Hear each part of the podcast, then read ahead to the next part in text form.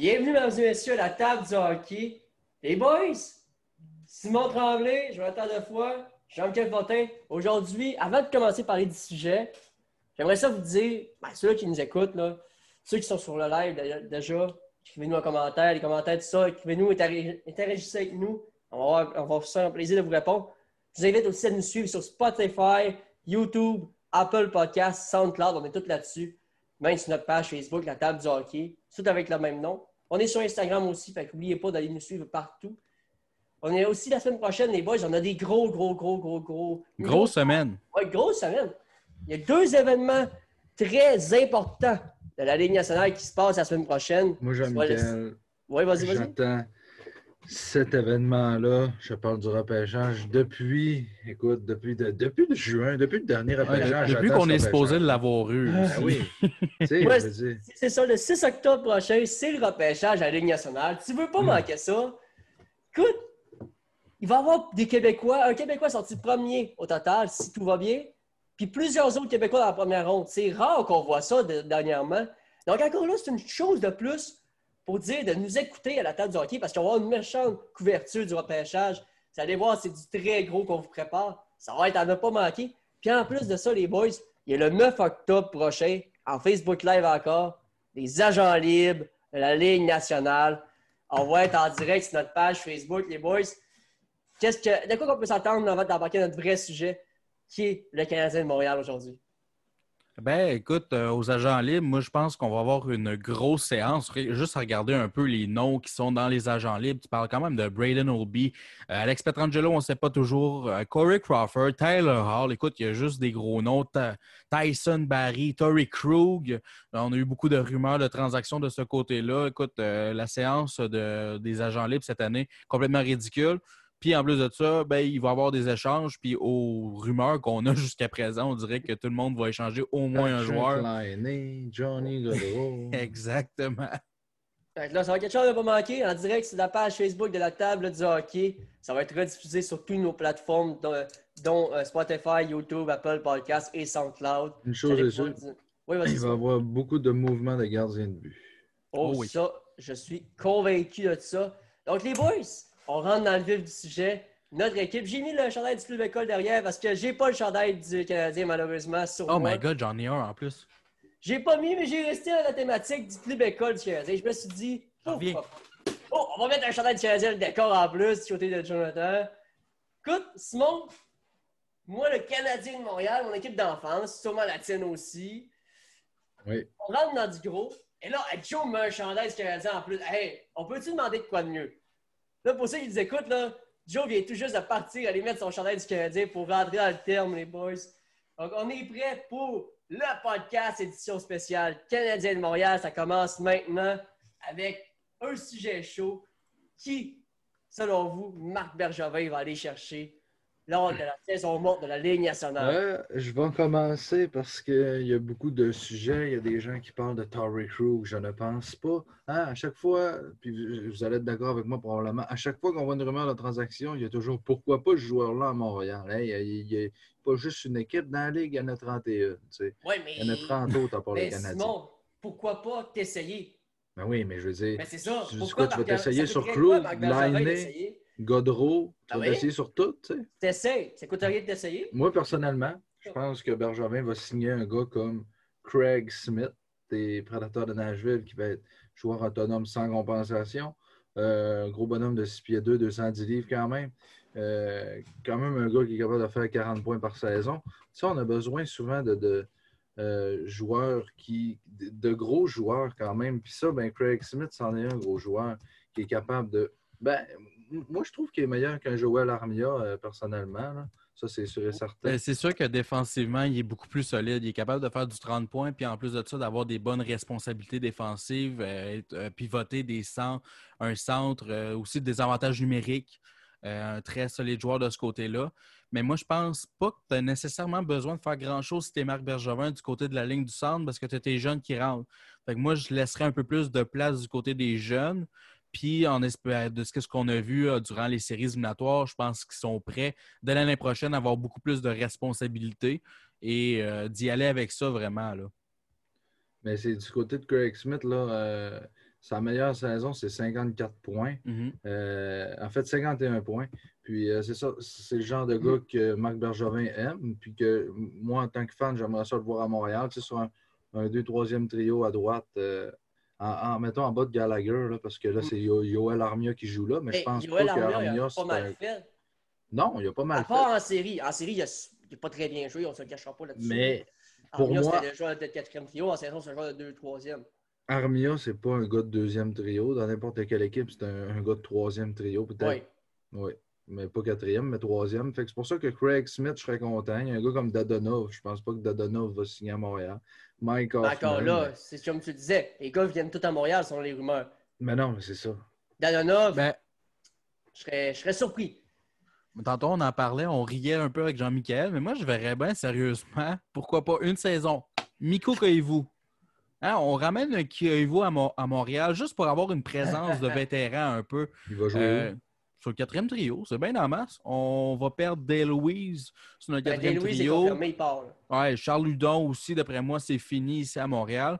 Donc, juste une- un joueur, un vétéran pour venir jouer sur le quatrième trio. On sait que Miko Koivu, ses meilleures années sont derrière lui. Il a la volonté de jouer. Donc, pourquoi pas le faire jouer sur un quatrième trio? Il va demander en bas d'un million, c'est clair. Euh, Peut-être en bas de 2 millions. Peut-être pas en bas d'un million. En Ben, bas de pour 2 un Koivu, millions, c'est- Ça me surprendrait que ce soit moins d'un million. À la Jason Spezza un peu l'an passé. ben, ça se pourrait parce que regarde ses statistiques cette année 21 points seulement, 4 buts, 55 passes. Fait que moi, je pense que c'est plus de son côté qu'est-ce qu'on va aller chercher avec. Ça va être l'équipe qui va aller chercher, c'est une présence de vétérans dans le vestiaire pour aider des jeunes. Puis Miko Koivu, ce serait une bonne addition, surtout qu'on a des jeunes centres qui pourraient bien apprendre d'un gars comme Miko Mhm. Koivu. Moi, sûr. je pense pas. Parce qu'il y a un gars comme Jake Evans euh, Mais qui est Jake là. Evans, c'est-tu un, c'est un vétéran, Jake Evans? C'est pas Non. le vétéran qui va aider tes jeunes. Il est jeune, justement. Sauf que Koivu, euh, si j'étais lui, moi, je voudrais pas jouer sur un quatrième trio. Ce serait plus un troisième trio. euh, D'après moi, il doit être D'après moi, il va se faire à l'idée qu'il n'est plus vraiment un joueur de troisième trio. Là. Il est rendu à 37 ans. Là. Puis étonnamment, là, si on regarde du côté de l'attaque, le plus vieux joueur du Canadien, vite de même, les gars. Attends un peu. euh, bonne Thomas question. Tatar, peut-être? Non, c'est Paul Byron. Je sais qu'il y a une Ouais. baby-face, là. mais il y a- le, notre joueur le plus vieux a seulement 31 ans. Donc, avoir juste une présence de. Ah non, ben, Dale Louise, ouais.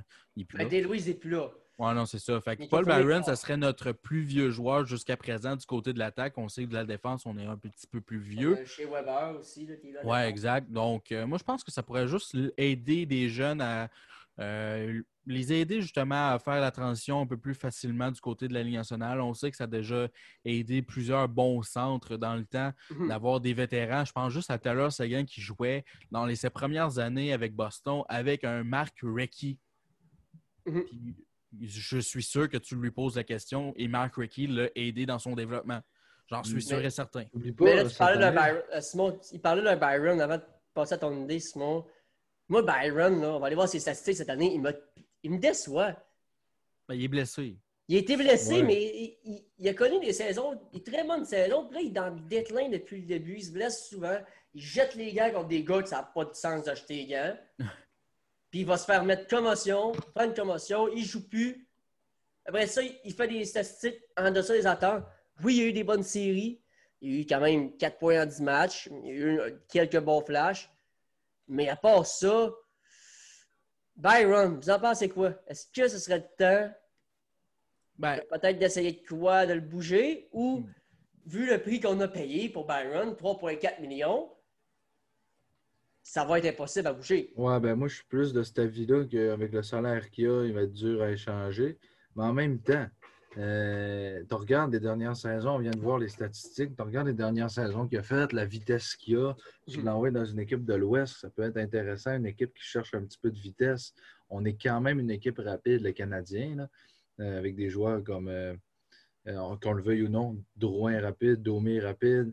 Ouais, ça dépend de ses présences. Ouais, mais euh, en général, on est quand même une équipe rapide. Donc, je pense que se débarrasser de Byron, ça serait correct. Mais comme tu dis, Jean-Michel, je suis d'accord avec toi que 3,4 millions, c'est pas tout le monde qui est prêt à mettre ça sur euh, la masse salariale. Ouais, c'est c'est sûr. Mais Ben, c'est- toi, Joe, t'en penses toi, le Byron? Ben, c'est tellement difficile parce que justement, il a, il a été blessé malheureusement. c'est vraiment le gros. Euh, ça a vraiment été le gros tournant de ses bonnes statistiques euh, comparativement à ce qu'il fait présentement, c'est ses blessures. Puis quand on l'a signé, c'est pendant qu'il n'était pas blessé. Après ça, commotion cérébrale, des blessures, c'était aux jambes, si je me rappelle bien. Mais mhm. même la saison d'avant, avec 56 matchs, il a quand même réussi à faire 31 points avec 15 buts. Cette saison, c'est sûr et certain que quand on regarde ça statistiquement, c'est atroce. On ne se le cachera pas pour le 3,4 millions qu'on lui donne. Euh, sauf que je regarde les séries à la place.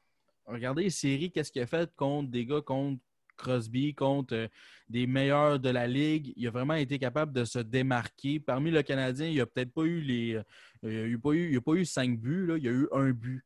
Mais quand il était. Quand le moment était important, il s'est levé. C'est justement grâce à lui qu'Arthur Lekonen a marqué le but vainqueur du Canadien contre les Penguins de Pittsburgh lors du cinquième match. Ça a été grâce à lui uniquement, parce que sinon, il n'y aurait pas eu de but là-dessus sur cette séquence-là. Donc, comme je l'ai dit, on va l'échanger, puis on ne recevra presque rien parce qu'il gagne un gros salaire. À moins qu'on retienne du salaire, là, ça devient un peu plus intéressant pour l'équipe qui le reçoit. Mais sinon, je ne pense pas que ça vale vraiment la peine de l'échanger. Euh, je pense que justement, on a besoin de vétérans pour entourer nos jeunes. Donc, on, moi, je le garde. OK, tu le gardes? Euh, vas-y, vas-y, Simon. On parlait de vétérans. cette année, il y a eu Nate Thompson qui était là. 35 mm-hmm. euh, ans, il est parti à Philadelphie, mais c'est un gars de même, là, ça prend. C'est un gars. Est-ce qu'on pourrait tenter de l'arsigner? Ben, c'est pour ça que je te dis, Koivu. Moi, Koivu, je suis sûr et certain que tu lui dis écoute, Koivu, tu es rendu à 37 ans, viens juste aider nos jeunes, un peu comme Jason Spezza l'a fait avec les Maple Leafs de Toronto. Moi, je pense que Miko Koivu est assez intelligent pour comprendre qu'il ne gagnera pas un 5 millions cette année, puis il ne jouera pas sur un deuxième, troisième trio dans n'importe quelle équipe de la Ligue. Non, mais peut-être qu'il s'attend peut-être à lui qui est du niveau d'un gars comme Joe Thornton, probablement. Ben, tu regardes ses statistiques encore là, c'est pas les mêmes statistiques. Joe Thornton, il a beaucoup plus une présence. Ben, c'est sûr que cette année, c'est une autre affaire, mais Joe, cette année, il va-tu signer? Euh, je pense que son contrat est dû, Joe, justement. Euh, on va aller checker Il me semble que oui. Mais ça, Joe Thornton, ça peut naître un bon là, dans n'importe quelle équipe parce qu'on s'entend que Joe Thornton ne jouera pas sur un quatrième trio, par exemple. Mais euh, c'est un gars de troisième trio, dans une équipe qui n'a pas de jeunes. Euh, moi, j'aime beaucoup les Devils. Puis euh, une équipe comme ça qui a deux jeunes centres, un gars comme Thornton, tu peux aller à troisième centre là. Oui. Des, équipes comme ça. Là. tu le mettrais troisième centre avec les. Oui. Hmm, ben non, moi je le mettrais au moins deuxième. Ben, c'est pour ça que Edmonton, ça, une équipe comme ça, Nugent Hopkins est là. Au pire, tu, tu, le mets à gauche, là, mais Thornton, c'est un bon vétéran pour une équipe comme ça. Je ne pense pas qu'il ait sa place encore à San Jose. Qui, San Jose ne sont plus une équipe qui aspire vraiment à la Coupe Stanley. Donc, tu peux l'envoyer dans une équipe comme la Caroline, des, prochaines mhm. équipes qui ont besoin d'un bon vétéran. Mais là, on divague un peu du sujet, les boys. Mais j'aimerais ça qu'on parle des dernières, dernières, derniers mouvements du Canadien, c'est-à-dire les, les extensions de contrat. On a extendu, on a ajouté un an de contrat à Jake Evans. Ça deux ans, si je ne me trompe pas. Oui, deux ans. Deux ans à Jake Evans. Jeff Petrie signé pour quatre ans. Un an à Joseph Blandisi, euh, joueur qui est arrivé à la charge de euh, Riley Barber de Pittsburgh.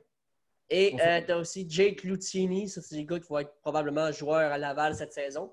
Mais pour ceux qui critiquent les signatures comme ça, des, plus, des signatures mineures, Comment tu veux bâtir un club gagnant en n'aidant pas ta Ligue américaine en bas? Ben, surtout à Laval, ben, en tout cas, Laval, St. John's, euh, whatever, Hamilton dans le temps. Écoute, depuis que Carey Price n'est plus dans l'organisation, ça ne fonctionne plus. Euh, ça fait mm. longtemps qu'ils n'ont rien gagné. Euh, à chaque fois que je regarde un match dans la Ligue américaine du côté du Canadien de Montréal, je reconnais deux joueurs, puis le reste, c'est tous des points d'interrogation dans ma face. Il n'y a, pas de talent dans le système nécessairement, sauf qu'on va repêcher beaucoup du côté de la NCAA. On repêche aussi beaucoup du côté de l'Europe. Fait que ça fait des, ça fait en sorte que la Ligue américaine écope de ce côté-là. Il n'y a pas, comme il dit, comme dit Jonathan, il n'y a pas de grosses vedettes. Tu sais, quand tu regardes la, Ligue américaine, je regardais Rocket l'an passé, il y avait Charles Ludon. Mais tu sais, Ludon, c'est pas une jeune vedette. Là. Il a 25-26 ans. Tu sais, ce serait le fun. Comme à la fin de l'année, il y a eu un gars il faudrait nommer Jesse Ilonen qui se serait envenu avec le Rocket, qui allait jouer son premier match s'il n'y avait pas eu de la, COVID. Non, mais il était blessé. Euh, il était censé jouer, mais il s'est blessé apparemment. OK, ben, mais il n'a pas joué non plus. La COVID est arrivée. Puis, ah oui, hein, j'ai ça aujourd'hui. ouais, on est avec la Canadien aujourd'hui.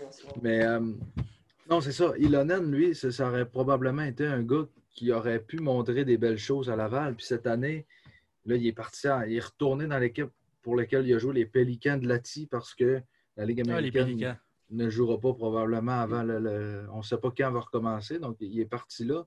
Mais ce gars-là, ça aurait pu être le genre de gars que Jonathan t'aurait fait regarder le Rocket parce que c'est un bon joueur. Tu sais, c'est pas des.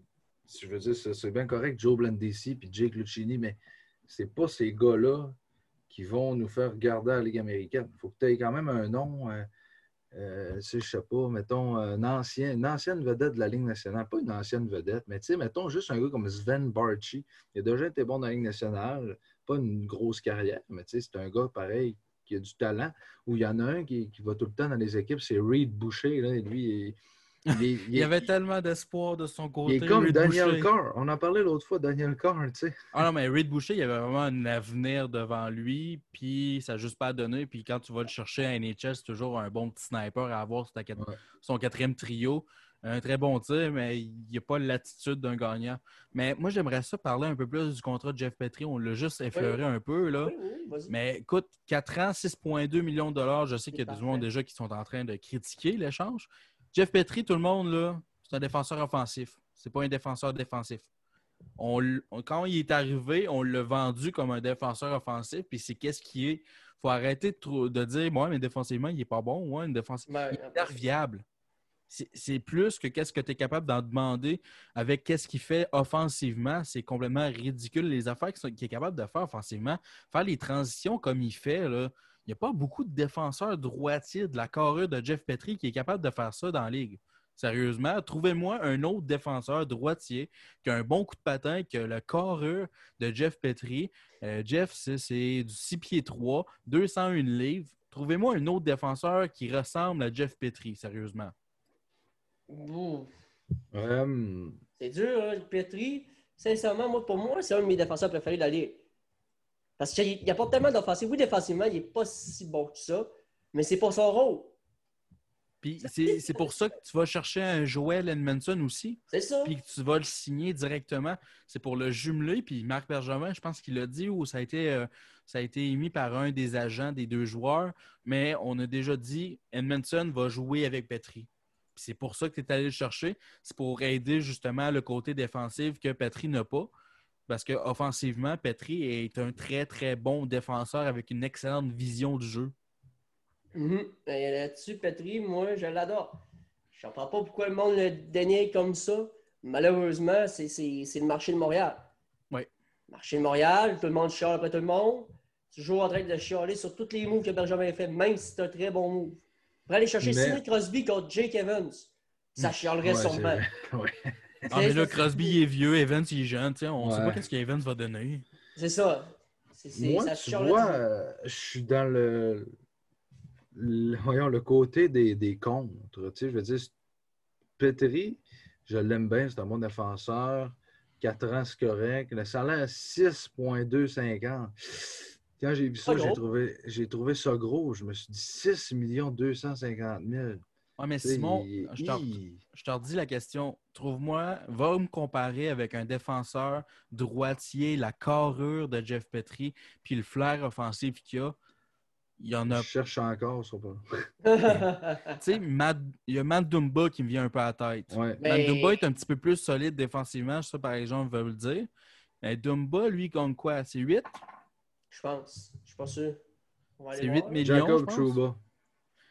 Trouba?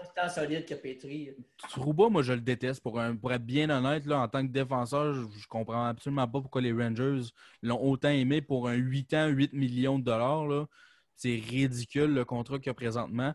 Puis même là, Trouba, encore là, euh, oui, il est grand, mais euh, il n'y a, pas autant un flair offensif que euh, Petri a. 6 millions pour Dunba. 6 millions. Fait que ça ressemble pas mal à Dumba, qui est l'un des meilleurs défenseurs droitiers du côté du salaire. On s'entend là-dessus à travers la ligue. Là. C'est pas mal l'un des meilleurs contrats qu'il y a. Dumba n'a pas 32 euh, ans, n'a pas l'âge à Petri, il est plus jeune. Mais c'est ça, c'est que je me suis dit, 4 ans, il va avoir 36 ans à la fin de son contrat. le nombre d'années, je trouve qu'il est correct. Parce que 5, c'est trop, 3, c'est passé, 4, c'est correct. Mais c'est le salaire mm-hmm. qui me titillait un petit peu, là, que je me suis dit. C'est sûr que le salaire avant de Petri, c'était de 5,5. Il n'était pas pour lui donner 4 millions. Là. Il ne pouvait pas avoir moins que ce qu'il y avait. C'est sûr. Mais dans, euh, c'est une, une, bonne signature quand on, regarde tout ça, mais à première vue, quand tu le regardes, tu te dis, ouais, le salaire, puis tout, mais après ça, quand tu le regardes plus en profondeur, c'est une, bonne signature. Parce que juste, mettons, on comparait un autre défenseur droitier avec une bonne carrure, mettons Brent Burns, on s'entend qu'il va produire beaucoup plus, mais défensivement, c'est pas un très solide défenseur, Brent Burns. Il est capable de tasser du monde en avant du filet et tout ça, mais c'est pas un bon défenseur euh, défensif. Et quand tu regardes le contrat de Brent Burns, qui est rendu à plus vieux, il est rendu, lui, à 35 ans, c'est du 8 millions pendant encore 5 ans. 5 ans. À 40 ans, il va faire 8 millions de dollars. C'est énorme. Il y aura peut-être un gars comme Justin Schultz là, qui pourrait être comparable. Eh, mais encore là, Schultz, il, était. Au début, quand il est arrivé dans la ligue, tout le monde le voulait parce que c'était un prospect qui arrivait de la NCA que personne n'avait jamais vu. Mais depuis, il est correct, mais c'est pas un défenseur avec autant un flair offensif que Jeff Petrie qui est capable d'emmener la POC d'un bout à l'autre de la patinoire par lui-même puis d'aller faire une bonne passe. Puis tu regardes Justin Schultz, là, justement, il va être dû à être signé cette année. Une seule bonne saison pour lui, ouais. Il gagnait, 5,5 millions de dollars. C'est beaucoup trop. C'est beaucoup trop pour un joueur qui jouait sur la troisième paire avec les Pingouins, qui s'est fait éliminer par le Canadien. Oui, mais les boys, on reste en défensive. Moi, euh, j'aimerais ça aller voir du côté des jeunes cette fois-là. Après ça, on va revenir vers les plus vieux. Mais il y a des, un jeune qu'on pensait qu'il allait jouer dans la Ligue nationale l'an passé. Il a décidé au cas d'entraînement. Je parle bien, de Josh Brook. Ouais. Josh Brook, il y en avait plusieurs qui pensaient que c'était lui à la place de Kyle Fleury qui allait jouer dans la Ligue nationale début de la saison. Mm-hmm. C'est Kyle Fleury qui a joué. Il a même été joué à l'attaque cette année avec le Rocket. Est-ce qu'on peut être on peut avoir l'éventualité peut-être d'une déception du côté de Josh Brook. Moi, je le vois. Moi, je le vois déjà comme une déception personnellement. Il est rendu à 21 ans, puis on est en train de le changer en attaquant. Je sais que Brad Burns l'a fait dans le passé, puis Dustin Bufflin, mais on s'entend que les deux, c'est des joueurs complètement ridicules. Ils ont le gabarit pour faire les deux. Euh, c'est 6 pieds 2 pour Josh Brook, c'est pas du 6 pieds 5, 6 pieds 6. Euh, puis, même si tu regardes ses statistiques avec Laval cette année, c'est du 13 points, 60 matchs. C'est. Puis, tu sais, quand on avait fait la transition du côté de Dustin Bufflin, il était déjà vainqueur de la Coupe Stanley. Ouais, c'est ça. Burns, lui, arrivait dans la Ligue, mais avait déjà joué dans la Ligue. Josh Brook n'a rien prouvé. Moi, je pense pas vraiment que ça va devenir un bon joueur. Je pense que ça va être un joueur de service dans la Ligue américaine. C'est ça. Moi, on l'a quand même repêché en deuxième ronde. 56e au total. On s'attendait à beaucoup de Josh Brooks, surtout avec sa apparition au World Junior, au championnat du monde junior. Je -hmm. Je sais pas si c'est quoi que le monde dans les commentaires en pense. Vous pouvez nous écrire, n'hésitez pas. Ceux qui sont en live, ça va nous faire plaisir de vous répondre. Mais est-ce que Josh Brooks est une déception pour toi, Simon? Moi, je pense pas que Josh Brooks est une déception parce que tu m'as montré ses points. Puis euh, je pense qu'il faut être encore un petit peu patient. C'est les défenseurs, c'est plus long. Euh, il, il a été blessé, je pense, cette année, hein, lui, euh, George Brook. Puis, ouais, ben c'est ça. Ben, ça ne l'a pas aidé non plus euh, qu'il soit blessé. C'est comme à droite, là, les, trois jeunes qu'on a, c'est Yolson, Fleury, Brook. Le, plus avancé là-dedans, c'est probablement Fleury après Yolson et Brook. Moi, je dirais Yolson avant Fleury. Plus avancé. Oui, mais. Près de la ligne moi, pour moi, c'est Yolson. Oui, c'est vrai que c'est Yolson, mais je veux dire, physiquement, tout, c'est Fleury, je pense. Euh, mais Brook, il en manque encore un petit peu. Euh, j'aurais aimé ça voir le, euh, plus le voir à Laval, mais à cause, malheureusement, il s'est blessé. Mais je suis convaincu que l'an prochain, en retournant à Laval, en ayant une bonne saison, s'il travaille bien avec Joël Bouchard, euh, Joël Bouchard que j'aime en passant hein, beaucoup, beaucoup, que je pense que ça peut être le sauveur à Laval qui peut nous permettre de bien développer nos jeunes plus tard. Est-ce que c'est le autant sauveur que Keith Kincaid de l'an passé dans les agences? non, je pense pas. mais non, mais euh, Bouchard... Euh, pour ceux qui nous suivent depuis le début, là, Simon avait prédit que Kincaid allait chauffer le cul, je reprends le mot pour mot, à Kurt Price. C'était la prédiction de Simon. C'est pour ça que je dis ça, on le taquine, Simon. On le taquine un peu avec ça, mais vas-y, Joe. J'aimerais rajouter que on, moi, je pense pas qu'on a nécessairement besoin de critiquer euh, Trevor Timmins parce que c'est clair, net et précis que le monde va déjà sauter sur son cas quand tu vas chercher un joueur en deuxième ronde. Mais au repêchage, on va en parler plus la semaine prochaine euh, quand le repêchage va avoir lieu. habituellement, là, dans un repêchage en moyenne, les équipes vont aller chercher deux joueurs qui vont faire la Ligue nationale éventuellement. Si tu regardes le repêchage de Josh Brook, on a eu Ryan Paling, on a eu Josh Brook, euh, Yoni Ikonen, qui ont dit quand même des bonnes affaires de son côté. Kale Fleury, qui a été repêché aussi en troisième ronde. Et en septième ronde, un Caden Primo. Fait que ça a été un excellent repêchage.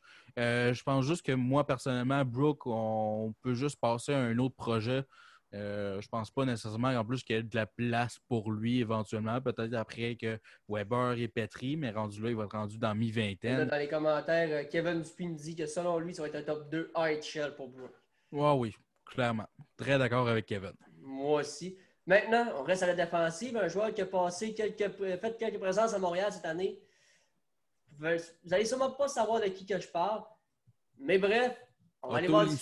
Ah, c'est tu m'as eu, tu m'as eu. En vrai, ça, Otto Leskinen. Hey, y a-tu ben, un joueur qui fait plus finlandais que Otto Leskinen quand tu le vois? Euh, pas vraiment. Platine, platine, platine, ça n'a pas de sens. Ses cheveux sont platine, ça n'a aucun maudit bon sens. Ben, t'as-tu déjà vu la photo de Ikonen, justement, lui que tu parlais? Ah, lui aussi. Ouais, non, je sais que lui aussi, c'est quelque chose. Mais il fait pas plus. Tu sais, il a pas plus finlandais que ça. Mais encore là, moi, de son côté, Leskinen, je pense, cette année, il a remplacé. Mais tu sais, on avait du Xavier Ouellet, on avait du, euh, euh, du Koulak dans la Ligue nationale. Fait que c'était juste un remplaçant. Là. Ouais, euh... c'est joué 5 games, fiche de 0, il y a 0 partout, il n'y a aucune noircée à la feuille de pointage. Mais il y a quand même 22 points sa première saison en, en Amérique du Nord. Même je ne la comprends pas, celle-là, moi, parce que, tu sais, tantôt, on parlait, il n'y a même pas de minute de Josh Brook. Moi, je pense que Leskinen il n'est pas. Tu sais, je veux dire, c'est correct. Bergevin a fait un test avec ça. Il l'a signé, il avait 22 ans, même peut-être 21. Mais là, vous allez me dire, ouais, mais c'est un défenseur, c'est plus long peut-être. Mais à gauche, c'est comme vous dites, il y a un wallet devant, il y a Coulac. Euh, il y a. Je pense pas que Leskinen va jouer dans la Ligue nationale l'an prochain. Je sais même. Oui, il va venir remplacer. J'ai aucun doute là-dessus, mais je ne sais pas s'il va être régulier un jour. Ouais. Moi, je pense, du côté des espoirs du Canadien, du côté de la défense, moi, je pense qu'il faut mettre toutes nos, euh, nos balles, euh, nos munitions dans Noah Yulson, Kill Fleury, puis Romanov. C'est les trois joueurs que moi, je vois qui pourraient faire éventuellement la Ligue nationale ou qu'on, présentement, qui ont de la valeur pour une transaction aussi. Euh, je pense que c'est vraiment les trois gros joueurs qu'on a du côté de Montréal qui a vraiment de la valeur. Et ceux qui ne sont pas signés, il y a Jaden Stubble puis Jordan Harris qui vont être excellents. Mathias. Ouais, Mathias Norlander aussi. On a aussi, oui. Norlander. Qui Norlander, d'ailleurs, qui a marqué son premier but dans la SHL cette semaine.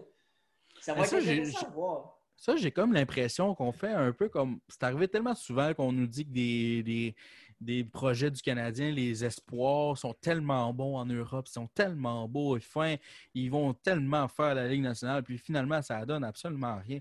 Ça me rappelle dans le temps Alexei perez qui se rappelle de lui? Moi, je m'en rappelle. Puis, euh, puis, il était trop mauvais. il avait le talent, mais il travaillait pas, puis il n'a jamais fait sa carrière dans la Ligue nationale. Il a juste joué dans la coche. Il avait aussi. Euh, une belle carrière là-bas. J'ai perdu son nom. Ryan O'Byrne, non. mais c'est un commentaire. Je suis content que tu parles. Euh, content que tu parles de ça parce que j'ai vu justement l'autre fois un article qui parlait de Mathias Norlander puis il disait que ça pourrait être le prochain corps arrière du Canadien. J'ai dit un peu, gardez-vous une gêne, c'est un choix de troisième ronde quand même. C'est correct, il est bon tout, puis tant mieux si ça devient défenseur top 4, mais dire que ça va être le prochain corps arrière du Canadien, on verra. Ouais, c'est je comprends. Je comprends, il est très solide en Europe et tout ça, mais faire la transition toujours en Amérique du Nord, c'est jamais facile. Tout le monde pense que c'est juste facile du jour au lendemain.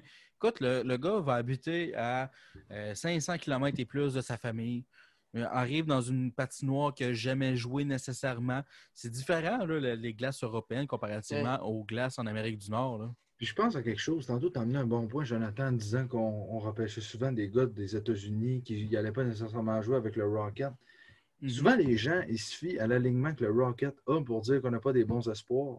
Mais c'est parce qu'ils ne connaissent pas les espoirs comme Strubble, Harris qui joue aux États-Unis, Cofield joue aux États-Unis. Ces espoirs-là qui vont pas nécessairement passer par Laval, ils vont faire souvent le saut dans l'université et ensuite de ça à Montréal. Oui, ils vont l'envoyer à Laval peut-être pour un bout de temps, mais pas pour la saison complète. Ben, mais regarde, Kaden Primo, un exemple aussi. Là. Oui, ben c'est ça. Tu sais, Kaden Primo, parce que c'est un gardien, on l'a envoyé à Laval. Mais s'il arrive mardi prochain, le Canadien, puis ils prennent encore un Américain, là, il faut se dire, ben regarde, l'Américain, il n'ira pas à Laval, puis tout. Mais s'il arrive, puis ils prennent un gars de junior, mais ce gars-là peut aller à Laval un jour. Et c'est pour ça que moi, en tant que partisan, j'aime mieux voir un gars qui va être là au camp d'entraînement, parce que Cofield, il n'est jamais au camp d'entraînement, Struble non plus, Harris non plus. C'est pour ça Mhm. que j'aime mieux voir un gars dernier qu'on a pris, qui est venu au camp d'entraînement, c'est Mikhail Sergachev. Parce que KK, il est venu, mais il a fait l'équipe. Péling est américain, il n'est pas venu. Cofield non plus. tu sais. Mhm. Donc, euh, c'est ce que j'aimerais. Est-ce que Jean-Michel est encore là? Oh, il m'avait muté, désolé. Ouais. Ah, c'est- je le dis, je ne répondais plus. Ouais. Mais les boys, ils ont parlé d'un autre défenseur. À la ligne bleue, moi, je ne l'avais pas détesté pour ses présences. 25 ans, Gustav Olofsson. Il n'a jamais rien prouvé de groupe, on l'a signé cette année. Ben, moi, je pense que c'est une signature pour la Ligue américaine, ben honnêtement. Mais le, le Rocket va avoir beaucoup de bons défenseurs. hein. Ben Ouais, oui, ben, avoir une méchante bonne équipe. D'après moi, ça va être l'une des meilleures années du Rocket de Laval. Ben, en fait, c'est la meilleure depuis l'arrivée du Rocket. Mais... Ça, c'est s'il y en a une. Ouais, ça, c'est une autre affaire. Il est moins 4 quand même cette année, là, Olofsson avec Montréal. Ah, mais tu sais, c'est- difficile à juger. Les, les moins et les plus, moi, j'ai tellement de difficultés, bien honnêtement, à regarder ça et à dire, écoute, il y a un moins 4 qui a été désastreux. Moi, je pense qu'il faut te regarder un joueur jouer parce que même s'il y a un moins, ça ne veut pas dire qu'il y avait nécessairement besoin. Tu sais, il était sa glace, oui, mais est-ce qu'il avait. euh, il était capable d'empêcher le but? Je pense pas la plupart du temps que c'est le cas. là. Hmm, ça me surprendrait Ah. si on voit ça. S'il n'a pas été a pas resté avec le club, ça me surprendrait bien gros qu'il ait, ait fait de grosses choses. Mais remarque, on peut être surpris souvent avec la Ligue nationale. Des fois, c'est une petite affaire de gamique. Mais Benjamin aime ça, aller chercher ce genre de. de prendre un pari, hein, euh, Ouais. un pari comme ça. On Il prend souvent des paris puis il marche. Tu sais, Byron, il avait pris le pari, ça a marché. Il y a, il y a des gars que. Mais effectivement, on a donné un Will Bitton contre. Bitton, euh, il ne jouera pas, selon moi, dans la Ligue nationale. Donc, tu sais, on n'a pas donné beaucoup là, pour euh, Olofsson, mais en même temps, je me dis, j'ai pas d'opinion vraiment sur lui. Tu sais, c'est un défenseur de la Ligue américaine. Premier Mais- défenseur. Maintenant, on Non, passe, c'est ça. on passe du côté d'un Québécois. On a parlé un peu tantôt. Si on fait le tour des joueurs, aujourd'hui, on fait le tour, on va faire un gros recap du Canadien de Montréal. On parlera des espoirs après, tant qu'à ça. Ouais, les espoirs après même. On va pouvoir faire Yes. un gros podcast sur le Canadien. On, ça, on était dû. Je pense qu'on n'a même pas fait un sur le Canadien, seulement sur le Canadien. Fait En que tout cas, là, j'étais pas là. non, ça c'est sûr. là, on passe à Xavier Wallet. Ouais. Wallet, j'ai écouté une entrevue avec TVA Sport de Marc Bergevin. Il avait pas l'air d'un plan du, du DG du Canadien. Ben, c'est parce que faut que tu regardes les défenseurs présentement qu'on a. Weber, Petri, Edmondson, Charrot, ça joue toute l'année prochaine. Après ça, tu as des points d'interrogation du côté de Romanov. Euh, c'est clair qu'il y a un des deux entre Houston et Fleury qui va faire la formation. Moi, dans mon livre à moi, Mété est échangé. Euh, Oh. Puis après ça, ben là, Ouellet, tu le fais jouer encore une fois à Laval? Ça serait la seule option que je verrais. Là, leur euh, capitaine. là, faut- faut À Laval, on se ramasse à gauche avec Wallet Olofsson, puis euh, l'autre qu'on a parlé tantôt, c'était qui? Euh, Leskinen. Voyons donc, trois, trois défenseurs, tu sais. Ben Non, oui. mais je dis ça pour capable de jouer mais. Capable de jouer dans la- NHL. pour moi, Mm. là, Jonathan a raison. Les quatre défenseurs, c'est Edmundston, Weber, Sherrod Petrie. Après ça, moi, j'aime beaucoup Brett Kulak. Fait que je vois un gars, Brett Kulak, en avant de Xavier Oh, Wallet. Il y a juste Avec, un- non, euh, écoute, ça- Simon, là-dessus, on pourrait se battre. OK? Brett On va Kulak. passer tout de suite à Brett Kulak d'abord. Ah non.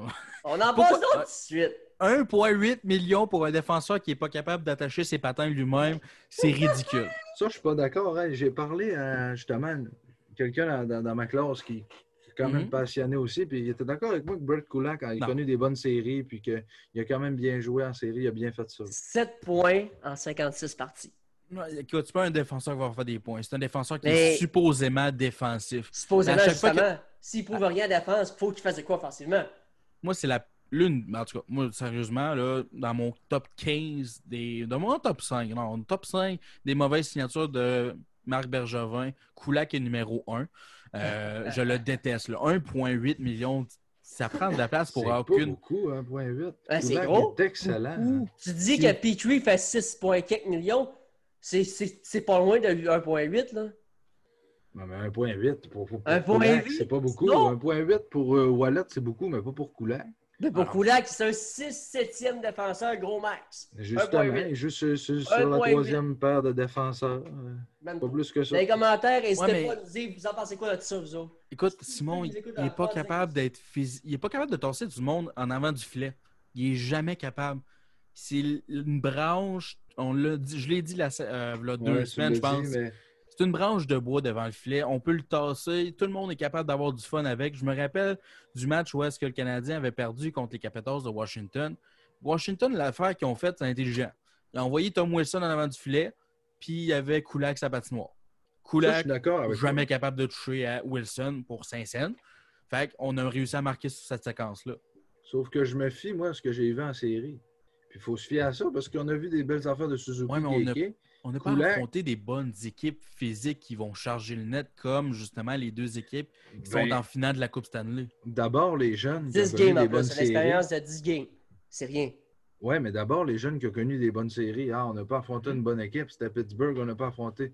Tant qu'à ça, ça marche aussi pour ça. Ben, ça marche aussi pour eux autres. Ben, c'est ça. Mais pour moi, Kulak, c'est pas un défenseur de Ligue américaine. Je ne voirais pas Kulak dans la Ligue américaine.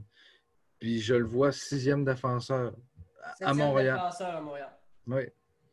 pour 1,8 million de dollars, septième défenseur, ça c'est cher par exemple. Trop cher. Pour un septième défenseur, moi je paye en bas d'un million. Moi aussi. Mais là, les boys, on va s'écarter de Koulak pour laisser. On s'est obstiné un peu, ça fait du bien. Ah non, non, moi, Koulak, sérieusement, vous allez l'entendre tout le long de l'année prochaine. Je le déteste. Je jure que je vais faire une compilation des moments d'un prêt de Koulak que je trouve ridicule. T'as mieux Jonathan Drouin ou Brett Kulak? T'as mieux Jonathan Drouin? C'est quoi cette comparaison-là? hey, voici une pomme, voici une orange. Laquelle que t'aimes le plus? OK, les boys, on passe euh, encore une fois un jeune. On a parlé un peu, Kale Fleury. Lui, comparativement, comparativement à Brett Kulak, il fait de la place en avant du but oui. dans des rampes. Puis maudit qu'il est beau à avoir à jouer. Puis, sérieusement, cette année, c'est euh, la, ben, j'ai hâte de le voir au prochain camp d'entraînement. Ça va être l'une des, euh, personnellement, un des joueurs que je vais surveiller le plus. Euh, écoute, les statistiques sont peut-être sont, sont, pas là, on ne se le cachera pas. Sauf que c'est un joueur qui fait pas tant d'erreurs, de la confiance déjà à son âge. Quand tu le voyais avec la POC, il faisait pas du Brett Koulak puis il paniquait avec. Il avait un sens. Il était capable de faire des sorties de zone sans faire trop d'erreurs. Ce que Koulak n'est pas capable de faire. Ah non, ok, mais j'ai arrêté là, pour de vrai. Mais sérieusement, la confiance que le jeune avait déjà son, à 21 ans, ça m'a étonné même qu'il fasse pas partie de l'organisation, arrive le temps des séries éliminatoires parce que j'avais vraiment aimé son travail en, en saison. Toi, Simon, t'en penses quoi? Moi, à Fleury, je l'envoyerai à Laval parce hein? qu'il n'est pas assez branche pour être dans la Ligue nationale, puis il n'est pas assez mobile. Non, c'est pas vrai. mais euh, non, euh, c'est un, un, bon défenseur. Euh, puis on aime ça, les gros défenseurs. Lui, il frappe, c'est plaisant. C'est vrai qu'il est plaisant à voir aller.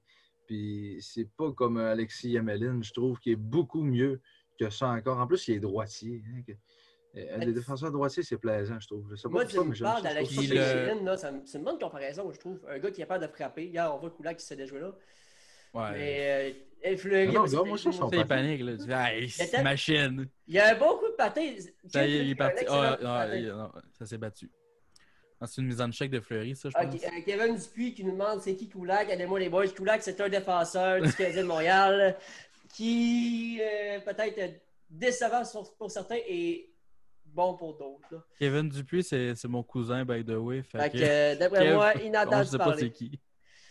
là, après ça, là, on voit les mises en échec de tout ça, de Kill Fleury. Ils sont plus avancés un petit peu, ils sont pas bien longs. Je vais ça. On va le voir là. là. Quelle mise en échec? Ah, c'est un défenseur qu'on cherche depuis longtemps. Mais Emeline, le gros problème qu'il avait, c'était un excellent défenseur, sixième défenseur, sauf que le contrat qu'on lui avait donné, c'était ridicule pour ce qu'il faisait. Là. tout le monde le savait que ça allait être un défenseur top 6 gros max. C'était pas un défenseur top 4 comme c'est Bergevin qui a donné le contrat. Ça, c'est l'autre mauvais contrat que Bergevin a donné. C'était ridicule le contrat que Emeline avait. Puis tant mieux que Vegas, c'est lui qui ont pris euh, au repêchage d'expansion. Il n'a même pas joué. non, mais même Vegas ne le voulait pas. Là. Il a fini avec euh, Nashville, puis maintenant il est rendu dans le KHL. Moi, j'aurais gardé encore un an au moins. Le mais c'est le contrat, c'était du 4,5 millions de dollars. Pour frapper, juste donner les mises en échec, tu gagnais 4,5 millions de dollars. C'est vrai qu'il n'était pas mobile et il faisait pas beaucoup de points, Yamelin. Puis la seule équipe qui dérangeait vraiment, c'était les Browns puis Lucic. Ouais. Puis quand Lucic est parti, ben, on n'avait plus besoin. C'est pour ça que. Vas-y, va, Jamie. Vas-y, vas-y. Non, non, j'allais juste dire Romanov, c'est le prochain Yamelin, mais en plus mobile puis tout, là. Mais on va sûrement en parler de Romanov pour ça. Oui, on va en parler tantôt, euh, juste après avoir passé sur les défenseurs qui vont. Les, gros noms, les gros contrats, je veux dire comme ça même, ceux qui ont joué cette année. Maintenant, nouvelle addition du On a parlé un peu dernièrement. On a parlé beaucoup lors du dernier podcast. Joel Edmondson. À quoi on peut s'attendre de Edmondson avec le Canadien, selon vous? Moi, je vois comme un bon gars Hmm. Comme on l'attendait de Carl Arlesner avant, sauf que Arlesner, en espérant que ce ne soit pas le cas. Pas mal moins cher aussi. Oui, c'est ça. Il y a une différence avec Arlesner et euh, Edmondson. Sauf qu'Edmondson n'a pas eu la, la, chance de jouer avec un joueur comme John Carson. Ouais. Euh, ça, c'est... si vous regardez les statistiques de John Carson avant et après Osner, vous voyez vraiment qu'il y a eu une éclosion du côté de Carson à cause que Osner n'était plus là. C'est complètement ridicule, mais c'est la réalité. Euh, de mon côté, moi, Joel Edmondson, regardez ce que Ben Charrot a fait. Pensez pas mal la même chose. Un joueur qui est physique, qui est capable de tasser du monde en avant du filet, qui est capable d'aller dans les coins, qui n'a pas nécessairement peur, euh, qui ne sent pas la pression non plus à arriver trop vite sur lui. Puis, même pour sa grandeur, sa grosseur, est très mobile. Mm-hmm. Moi, je trouve que Edmondson est plus mobile encore que Sherrod. Euh, j'aime beaucoup ce défenseur-là. Puis, euh, s'il joue avec Petrie, Petrie qui est très offensif, je pense qu'on le sait. Tu parlais de John Carlson. Je ne dis pas que Petrie, c'est John Carlson, sauf que Petrie est capable de faire beaucoup de points. Il fait 40 points par année. Puis Edmondson, en jouant avec un défenseur comme ça, je suis convaincu qu'il peut en faire plus que 20 points par année. Puis j'espère qu'il va jouer en avantage numérique, Edmondson, parce qu'il a un bon lancer. Puis comme j'ai dit, il est très mobile. Puis, euh, Ça, Simon, là, dis pas aux gens de regarder les points sur un défenseur du type d'Edmonton. Ça sert à rien, les points. Regardez ce qu'il fait sur la glace, puis sa présence qu'il amène sur la patinoire. Mm-hmm. Ça, j'aime ça entendre dire Moi, ça. Parce que j'ai... Attends, Simon, t'en peu, Ce que j'aime de ce que Joe a dit, c'est qu'un défenseur comme un peu Petrie, là, tu peux te fier sur les points parce que c'est un défenseur offensif. Mm-hmm. Un défenseur comme Edmondson, qui est plus défensif, faut pas que tu regardes les, les stats parce que c'est complètement deux styles différents. Dans le fond, un défenseur, en gros, il ne faut jamais te regarder les statistiques parce que ça peut être un défenseur offensif. Quand tu n'aimes pas le joueur en tant que tel, ça peut être un gars offensif ou ça peut être un gars défensif. C'est les statistiques chez un défenseur, c'est dur à catcher. Les statistiques pour un défenseur, là, c'est vrai que tu regardes les plus et moins parce que c'est les, les, joueurs qui sont plus proches euh, du gardien de but. Donc, habituellement, c'est eux qui sont capables de plus empêcher les buts. Parce qu'au hockey, on ne se le cachera pas. Euh, c'est quoi, le trois quarts, peut-être le 4 sur 5 des buts qui sont marqués juste dans l'enclave. Regardez un défenseur comme Niklas Lidstrom n'a jamais eu un point par match, mais était le meilleur pour une raison, parce que défensivement, était impeccable. Mais moi, c'est ça. Euh, ça fait longtemps que je regarde le hockey, là, mais je me suis tout le temps demandé si tu ne regardes pas les points de défenseur, comment tu fais pour juger son talent? Je comprends qu'il y a ce qu'il fait sur la patinoire, comment il joue défensivement. Mais le gars a beau être le meilleur de la ligue défensivement, s'il fait zéro point, il ne sera pas utile à son équipe. Rendu là, c'est les statistiques avancées. Je ne suis pas encore un très grand fan des statistiques avancées. Je ne m'en vais pas voir ça à chaque soir avant de me coucher.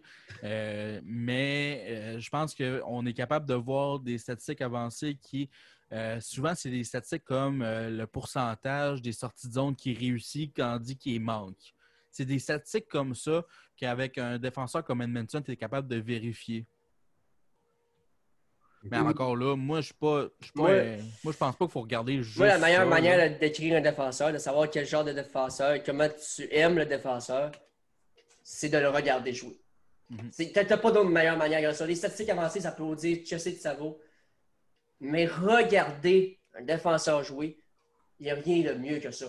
Mhm. C'est pour ça que la, Ligue nationale, chaque équipe de la Ligue nationale ont plusieurs recruteurs dans toutes les équipes, dans leur- les allées. Puis de leur propre font- équipe aussi, là. C'est ça. Ils ont des, Ils propres- ont des recruteurs pour regarder leurs oui. propres joueurs. Ben oui, c'est- la meilleure manière pour décrire un joueur. Tu peux Mhm. pas te fier juste aux statistiques, faut que tu le vois jouer, le gars. Mhm. Edmondson, tu peux aller chercher parce qu'il y a un gars qui a dit ce gars-là, il te le faut. Parce que je l'ai vu jouer, la manière qu'il joue, d'après moi, il va bien aller avec Petrie, avec Weber, avec whatever le nom que tu veux dans l'équipe canadienne. Ça va être un bon fit. Honnêtement, là, euh, si on regarde la deuxième paire du Canadien avec Edmondson puis Petri, moi, je pense que c'est pas mal la meilleure deuxième paire de la Ligue. De la Ligue? De la Ligue. Sérieusement, la deuxième paire. La première paire est un petit elle, elle est faible. Weber, il est vieux, il ralentit. Charrot, c'est pas un défenseur de première paire. Mais si tu regardes de deuxième paire dans la Ligue, je trouve pas une meilleure paire que ça. Moi non plus. Ah, de Essayez de me trouver ça. Deuxième paire, là. Pas, Ouais. la, pas la première paire, une deuxième paire. Mais C'est sûr que si tu regardes une organisation comme le Lightning de Tampa Bay, c'est comp- ça peut être comparable un peu. Là. Sergachev, lui, McDonough. mais oui, ça c'est très, ça peut être très solide pour une comparaison pour une autre. Mais McDonough euh, ralentit beaucoup. Puis hier, il s'est fait frapper une coupe de fois. Là. Ça m'étonne qu'il, fait- qu'il joue le match de ce soir. Je vais t'en trouver une. Ça va être Mais- long, mais je vais t'en trouver une. Ah, Les boys, maintenant, on passe à, en- pendant que Simon cherche, là, on va y aller tout de suite avec euh, un défenseur que j'ai adoré dans les séries, Ben Sherrod. Vous pensez quoi de Sherrod? Est-ce que c'est une surprise cette année pour vous? Est-ce que c'est un gars que vous attendiez? Est-ce qu'il va refaire les exploits qu'il a fait cette saison? Moi, je pense que vraiment Winnipeg s'en veut de l'avoir laissé. Surtout au contrat qu'il a signé, 3 millions seulement pour les services qu'il nous a apportés cette saison. C'est complètement ridicule. 3 millions pour un défenseur qui a joué essentiellement sur le premier tri- la première paire tout le long de l'année.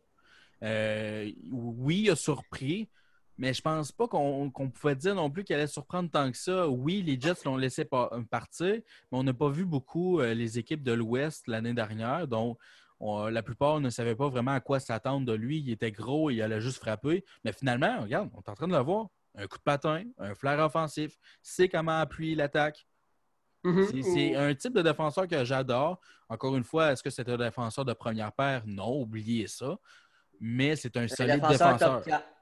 Pour le 3 millions qu'il a signé, là, très solide. Toi, Simon, Ben, Sherrod? À chaque fois que je l'ai vu jouer cette année, j'étais surpris euh, du bon côté.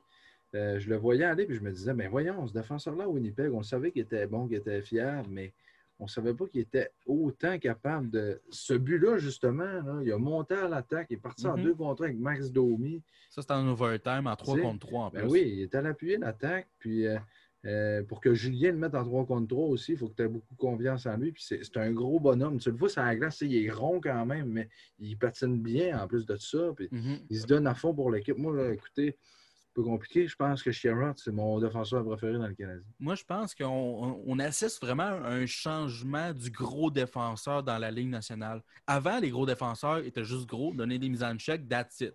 J'en ai des qui me viennent en tête, là, des Excel, Garnett XLB là, dans le temps avec les Trashers. Ça en est un exemple. Ben, juste à chez Weber dans le temps. hein. Ben, même chez Weber, un bon coup de patin, c'est vraiment là que je pense qu'on a eu une transition. Maintenant, regardez les gros défenseurs, ils sont capables de patiner. Ils Ben sont oui. capables de patiner, puis ils font pas juste donner des coups, des coups d'épaule. Ils sont capables d'appuyer l'attaque. Fait que moi, j'aime bien la transition qu'on voit du côté des défenseurs. Puis en plus de ça, le Canadien, on a deux présentement très bons grands défenseurs capables de donner les mises en échec, un bon coup de patin avec Charrot et Edmonton. Moi, sincèrement, les deux, ben, les deux, Weber et Sherrod ensemble m'ont épaté en série. Mhm. C'était tellement une belle paire de défenseurs à jouer ensemble. Écoute, ils ont, ils ont un patin à galerie. Personne ne s'attendait à ce que les deux gros défenseurs soient réunis, deviennent une paire défensive qui domine, tout simplement. C'est qui qui s'attendait à ça?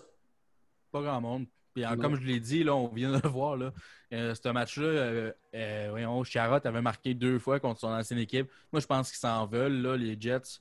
Euh, je C'est comprends sûr. pas pourquoi ils l'ont laissé partir. Je sais qu'on voulait économiser de l'argent, mais 3 millions. Ben, quand ça, t'as pas de défenseurs comme les Jets, c'est tu Ben, c'est sûr qu'ils ont été un prêt un peu euh, contre-courant, je dirais, avec euh, la perte de Bufflin. Euh, C'était pas prévu d'implant, disons. Là.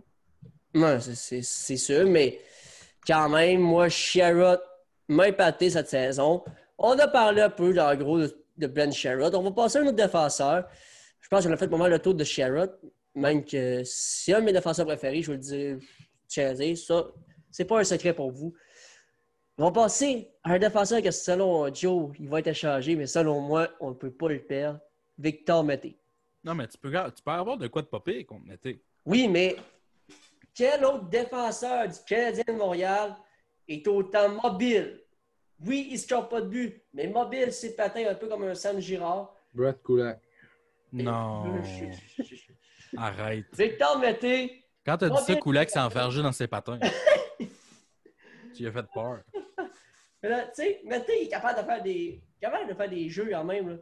Il a quand même 4 buts cette année. Ouais. 11 J'ai points. trouvé plus euh, une cinq. meilleure paire Euh, mais je, je peux-tu filer mon point? Oui, vas-y. Je vais y aller après. Ouais, c'est ça.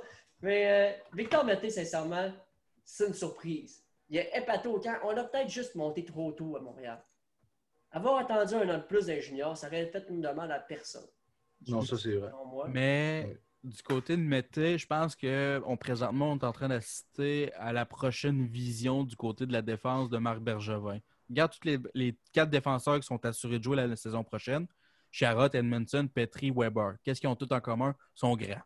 Ouais, ils sont capables de patiner pareil. Fait que moi, je pense que Mété, tu le laisses partir. Puis je pense que la raison pourquoi on a amené Romanov euh, dans Bulle, il y avait une raison. C'est parce qu'on voulait vraiment le garder, puis on pense vraiment qu'il a le potentiel de faire la Ligue l'année prochaine. Fait que Romanov peut remplacer un Mété assez facilement. Oui, mais est-ce que est-ce qu'on va vraiment prendre la chance de perdre un Mété qui est quand même. On le perdra pas, ça je te dis. Moi, je le c'est- signe, je le signe, je l'échange. On est capable d'avoir peut-être un attaquant.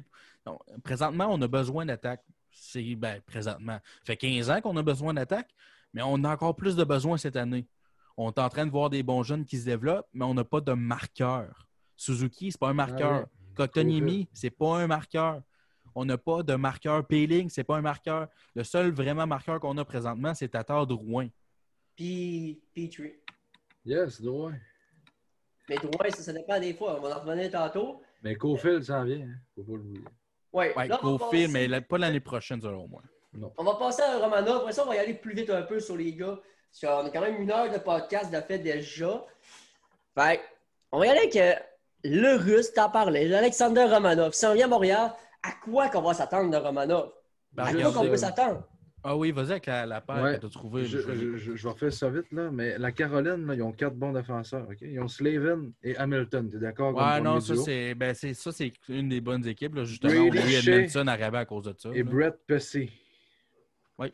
Ouais, ben c'est que ça. Ben, ça, c'est. Ouais, en effet, je suis d'accord avec toi. Euh, Caroline, la meilleure, les meilleurs défenseurs, c'est là-bas qu'ils ont. Je capote, là. Je, je viens de voir leur top 8, puis euh, OK, c'est c'est ces 8 défenseurs Et numéro pourquoi 2. ils ont perdu en première ronde, ça, c'est complètement ridicule. Ouais. Mais ouais, vas-y, euh, Jean-Michel. Romanov. Romanov, Romanov. à quoi qu'on peut s'attendre?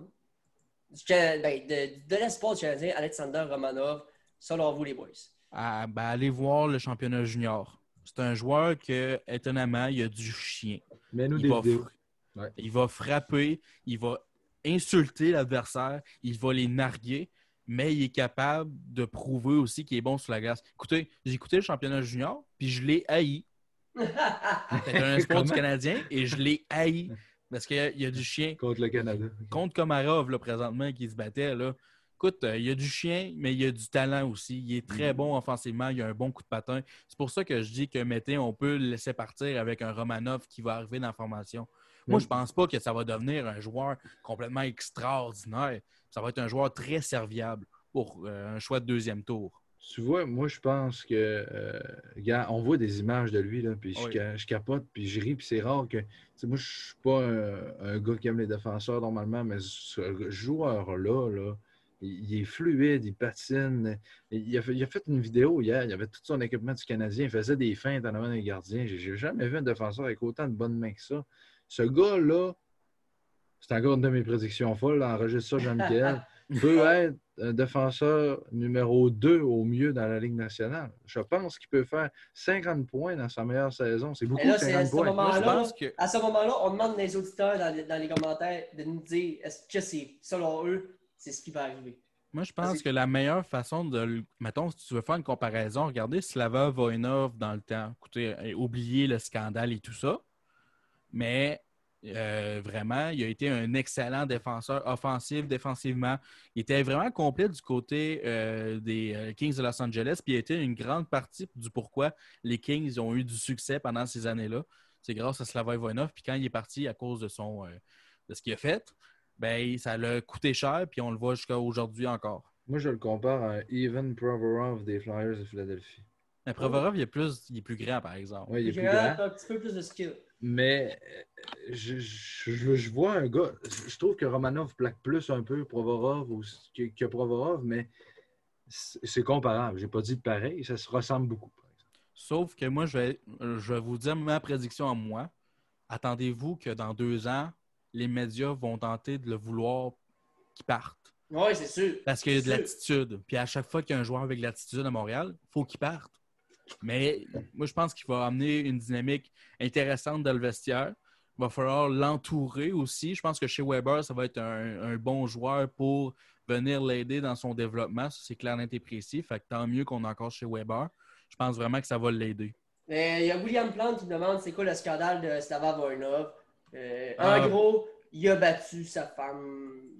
Puis il est banni. Euh, moi, il est pas. Il est, présentement, il peut, revenir. Euh, oui, à partir de plus l'an passé. Ça fait, je pense qu'il a été banni 5 ou 6 ans de l'Amérique du Nord. Mais les dirigeants ont un droit de veto présentement sur son cas s'il veut revenir dans la Ligue nationale. Un peu comme Kovalchuk avait, sauf que Kovalchuk était pas mal moins pire son affaire. Oui, en plein ça. Donc, pour répondre à cette question-là, vite fait, Maintenant, le gros pilier à la défensive du Canadien, vous savez vers qui je m'en vais. Chez Weber.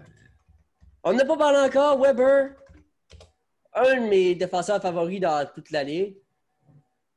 moi, je pense aussi de l'histoire, sérieusement. Oui. Hein? Quand j'ai recommencé à écouter le hockey, ben, regarde, moi, je vais te le dire, c'est parce que quand j'ai commencé à écouter le hockey, Weber est arrivé au repêchage, puis a commencé à faire ses débuts avec les Prédateurs de Nashville qui est encore une jeune équipe sous-estimée. Donc, il m'a toujours attiré un gros défenseur physique comme ça qui est mobile, qui a un tir exceptionnel. Moi, je voyais toujours ça avec le Canadien. Puis quand la transaction est arrivée, j'ai été absolument étonné parce que Weber n'est pas sur le marché pantoute. Puis je l'adorais. Fait que j'ai comme. Je l'ai aimé la transaction Subban comme je l'ai détesté à quelques moments. Moi, j'ai toujours dit qu'on aurait pu avoir un petit peu plus parce que Subban avait beaucoup de valeur dans le temps. Mm. Euh, mais moi, j'ai toujours pensé que Weber était un très bon retour pour, pour euh, piquer Subban. Ouais, aujourd'hui, tu regardes ça aujourd'hui, oui. Ben, moi, je le pensais dans le temps aussi. OK. Parce que Subban n'était pas un de mes préférés. Non, c'est vrai. Moi aussi, je suis d'accord avec toi, Jean-Michel, que moi, Subban, personnellement, je ne l'aimais pas beaucoup. Puis quand j'ai vu la transaction, Weber était supérieur. Puis justement, quand j'ai vu la transaction, je me rappelle, j'étais à mon camping, ma grand-mère, Souban, c'était son joueur préféré. Elle m'appelle, puis moi, je, la, niaisais tout le temps pour dire Hey, Souban a été changé. elle, me croyait jamais. Puis là, je l'ai appelé, j'ai dit Hey, Souban a été changé. Elle dit Ah, mon petit vlimeux, je l'ai vu. Mais quand j'ai vu la transaction, je me suis dit Monsieur Canada, Monsieur Canada, pourquoi? Parce que Weber, c'était toujours en 2010 à Vancouver, en 2014 à Sochi, c'était toujours le défenseur numéro un du Canada. Il aurait été aussi dans tous les autres Jeux olympiques qu'il aurait pu avoir, tu sais, les Jeux olympiques en 2018, je crois. Oui. Qui était Pyeongchang, oui. Pyeongchang, oui, était censé être là. Il aurait joué là aussi. Mais, puis Souban, quand on regardait ça, jamais il était défenseur du Canada. Il y avait des Dottiers en avant, puis des... il était septième défenseur. Mais Weber était toujours premier ouais, mais il y avait du beau Mister aussi qui n'avait pas d'affaires là. Fait Ouais, mais quand je voyais ça, c'est là que je me suis dit, waouh, la transaction. Puis encore aujourd'hui, il y, a des gens qui critiquaient la transaction en 2016 parce que peut-être que Souban en 2016 était meilleur que Weber. Mais aujourd'hui, waouh, je vois Weber des fois là, à la TV et je me dis, on est rendu, j'en reviens pas encore. On a chez Weber dans notre équipe puis il est capitaine. Des fois, j'en reviens pas encore. Mais on fera pas semblant qu'il n'y a pas un problème du côté de son contrat. Là. Non. D'accord, six ans. Il va finir son contrat à 41 ans. C'est sûr que son contrat est racheté ou une transaction avec mais non, mais il va son salaire. Il va être diminué à la fin. Euh, ben, pas sur Cap Friendly, c'est du 7,8 pour le restant. Selon ce que RDS avait dit lorsque la transaction est arrivée, il diminuait d'année en année à partir des, des, dernières années. Ouais, ben ça, c'est avec les bonus et tout Je aussi. pense que c'est Nashville qui payait à la fin. Ouais, à la fin, Nashville paye. Hmm. Si, s'il prend sa retraite. Euh, il y a plein de Ouais, non, ça, c'est s'il prend sa retraite. Ça, c'est arrivé dans le cas de Roberto Luango, présentement, que Vancouver paye euh, une petite fortune pour, pour qui joue plus. c'est quand même très drôle. Mais euh, écoute, moi, je pense qu'éventuellement, on, on va voir que son contrat va commencer à peser sur la masse salariale du Canadien de Montréal. On voit qu'il a déjà été des blessures, il y a eu des blessures, il ralentit l'âge aide pas, on ne se cachera pas. Quand tu es plus jeune, ton corps est capable de récupérer un petit peu plus rapidement. Euh, les séries, a très bien fait, mais on ne se cachera pas que les mois, les trois mois qu'il n'y a pas eu de hockey, ça l'a aidé. Là. moi, j'ai un, joueur à comparer. Euh, là, tu vas me dire Chara. Ben, moi, je compare. En fait, Chara, il a 41, même peut-être 42. Puis mhm. Weber a 36. 35, 36. Je pense que Weber va être là jusqu'à 40 ans sans, aucun doute avec les Canadiens, mais rendu à 40 ans, il sera peut-être plus capitaine, il va peut-être être assistant de je ne sais pas qui. Ben non, tu n'enlèveras jamais le C chez Weber. Jamais. Moi, c'est vrai, je pense. Moi, c'est le fait que Chara, présentement, ne gagne pas cher. il ne gagne pas cher. Weber va gagner un bon montant d'argent encore à 40 ans. Mais c'est pas grave, on n'est pas, pas rendu là. Je veux dire, là, son 7 millions est encore correct. Non, non, ça, je comprends. Non, ça, je suis très d'accord que présentement, son contrat est très bien payé. 7,8 pour ce que chez Weber apporte. Excellent. Moi, je vois un petit peu plus trop loin, je vais vous l'admettre. Mais euh, c'est sûr que présentement, il apporte des très bons services pour 7,8 Mais, mais c'est correct de, de, penser plus loin parce que oui, il faut que tu penses à ça à l'avenir. Puis c'est vrai que dans 4 ans, à 40 ans, probablement, qu'à 7,8, il va être trop payé, mais euh, je me dis que probablement que Bergevin va encore nous sortir de quelque chose. On ne sait même pas ce qui va arriver dans 4 ans. On ne sait pas si on va tout être mort à cause de la COVID. Euh, j'ai une nouvelle. Cole Caulfield va rester à l'Université de Wisconsin. Oh, oh, oh. Ça, c'est confirmé. Ça vient de Breaking News. On a une Breaking News à la table du hockey, mesdames et messieurs. Cole Caulfield reste à l'Université du Wisconsin. Vous en pensez quoi? Moi, ben, je suis déçu. Ben, moi, je pense que c'est bien correct. Moi, je suis déçu parce qu'il ne verra pas de hockey avec un méchant bout. Est-ce que ça peut nuire à son développement? Oui. Oui, oui, oui, oui, oui. Je suis sur le Mais, tu sais, la seule manière qu'il aurait pu voir du hockey, c'est si on l'avait prêté à une équipe en Europe. Ben, c'est ça, il aurait s'arrêté ça. Mais il peut encore le faire, par exemple. Non, il faut qu'il signe. C'est obligatoire. Si tu veux le prêter, il faut qu'il signe. Mais il peut signer. Il est juste encore avec l'université il a décidé de rester à l'université pour le moment. C'est sûr que, regarde, euh, il y a le hockey puis il y a les études. Il y a, quand même une session d'université, lui, là, à faire. Oh, oui, ça c'est sûr. Mais moi, je suis déçu. Je suis fort, je veux dire, je suis choqué. Euh, je, viens, d'apprendre ça, puis je veux dire, c'est correct, l'Université du Wisconsin, vous n'avez parlé l'autre fois, je ne connais pas trop ça, les, universités, mais vous m'avez dit que Wisconsin, c'était quand même une bonne université, puis si Cofield domine là, c'est parfait. Mais j'aurais aimé ça le voir dans, la, dans le junior majeur euh, en Ontario avec euh, l'équipe qui, qui l'a repêché. Je me souviens plus c'est qui. Je pense que c'est les Greyhounds de Sault-Sainte-Marie, c'est tout ça? Je pense que oui. Puis j'aurais aimé ça, sinon le voir dans la Ligue américaine à Laval. Mais là, il n'aurait pas joué pendant un bout parce qu'on ne sait pas c'est quand. Mais mm-hmm. est-ce que est-ce qu'il pourrait aller au Wisconsin? Jusqu'au mois. Ben, on ne sait même pas quand est-ce que commencent les, les, saisons au Wisconsin. Normalement, c'est janvier.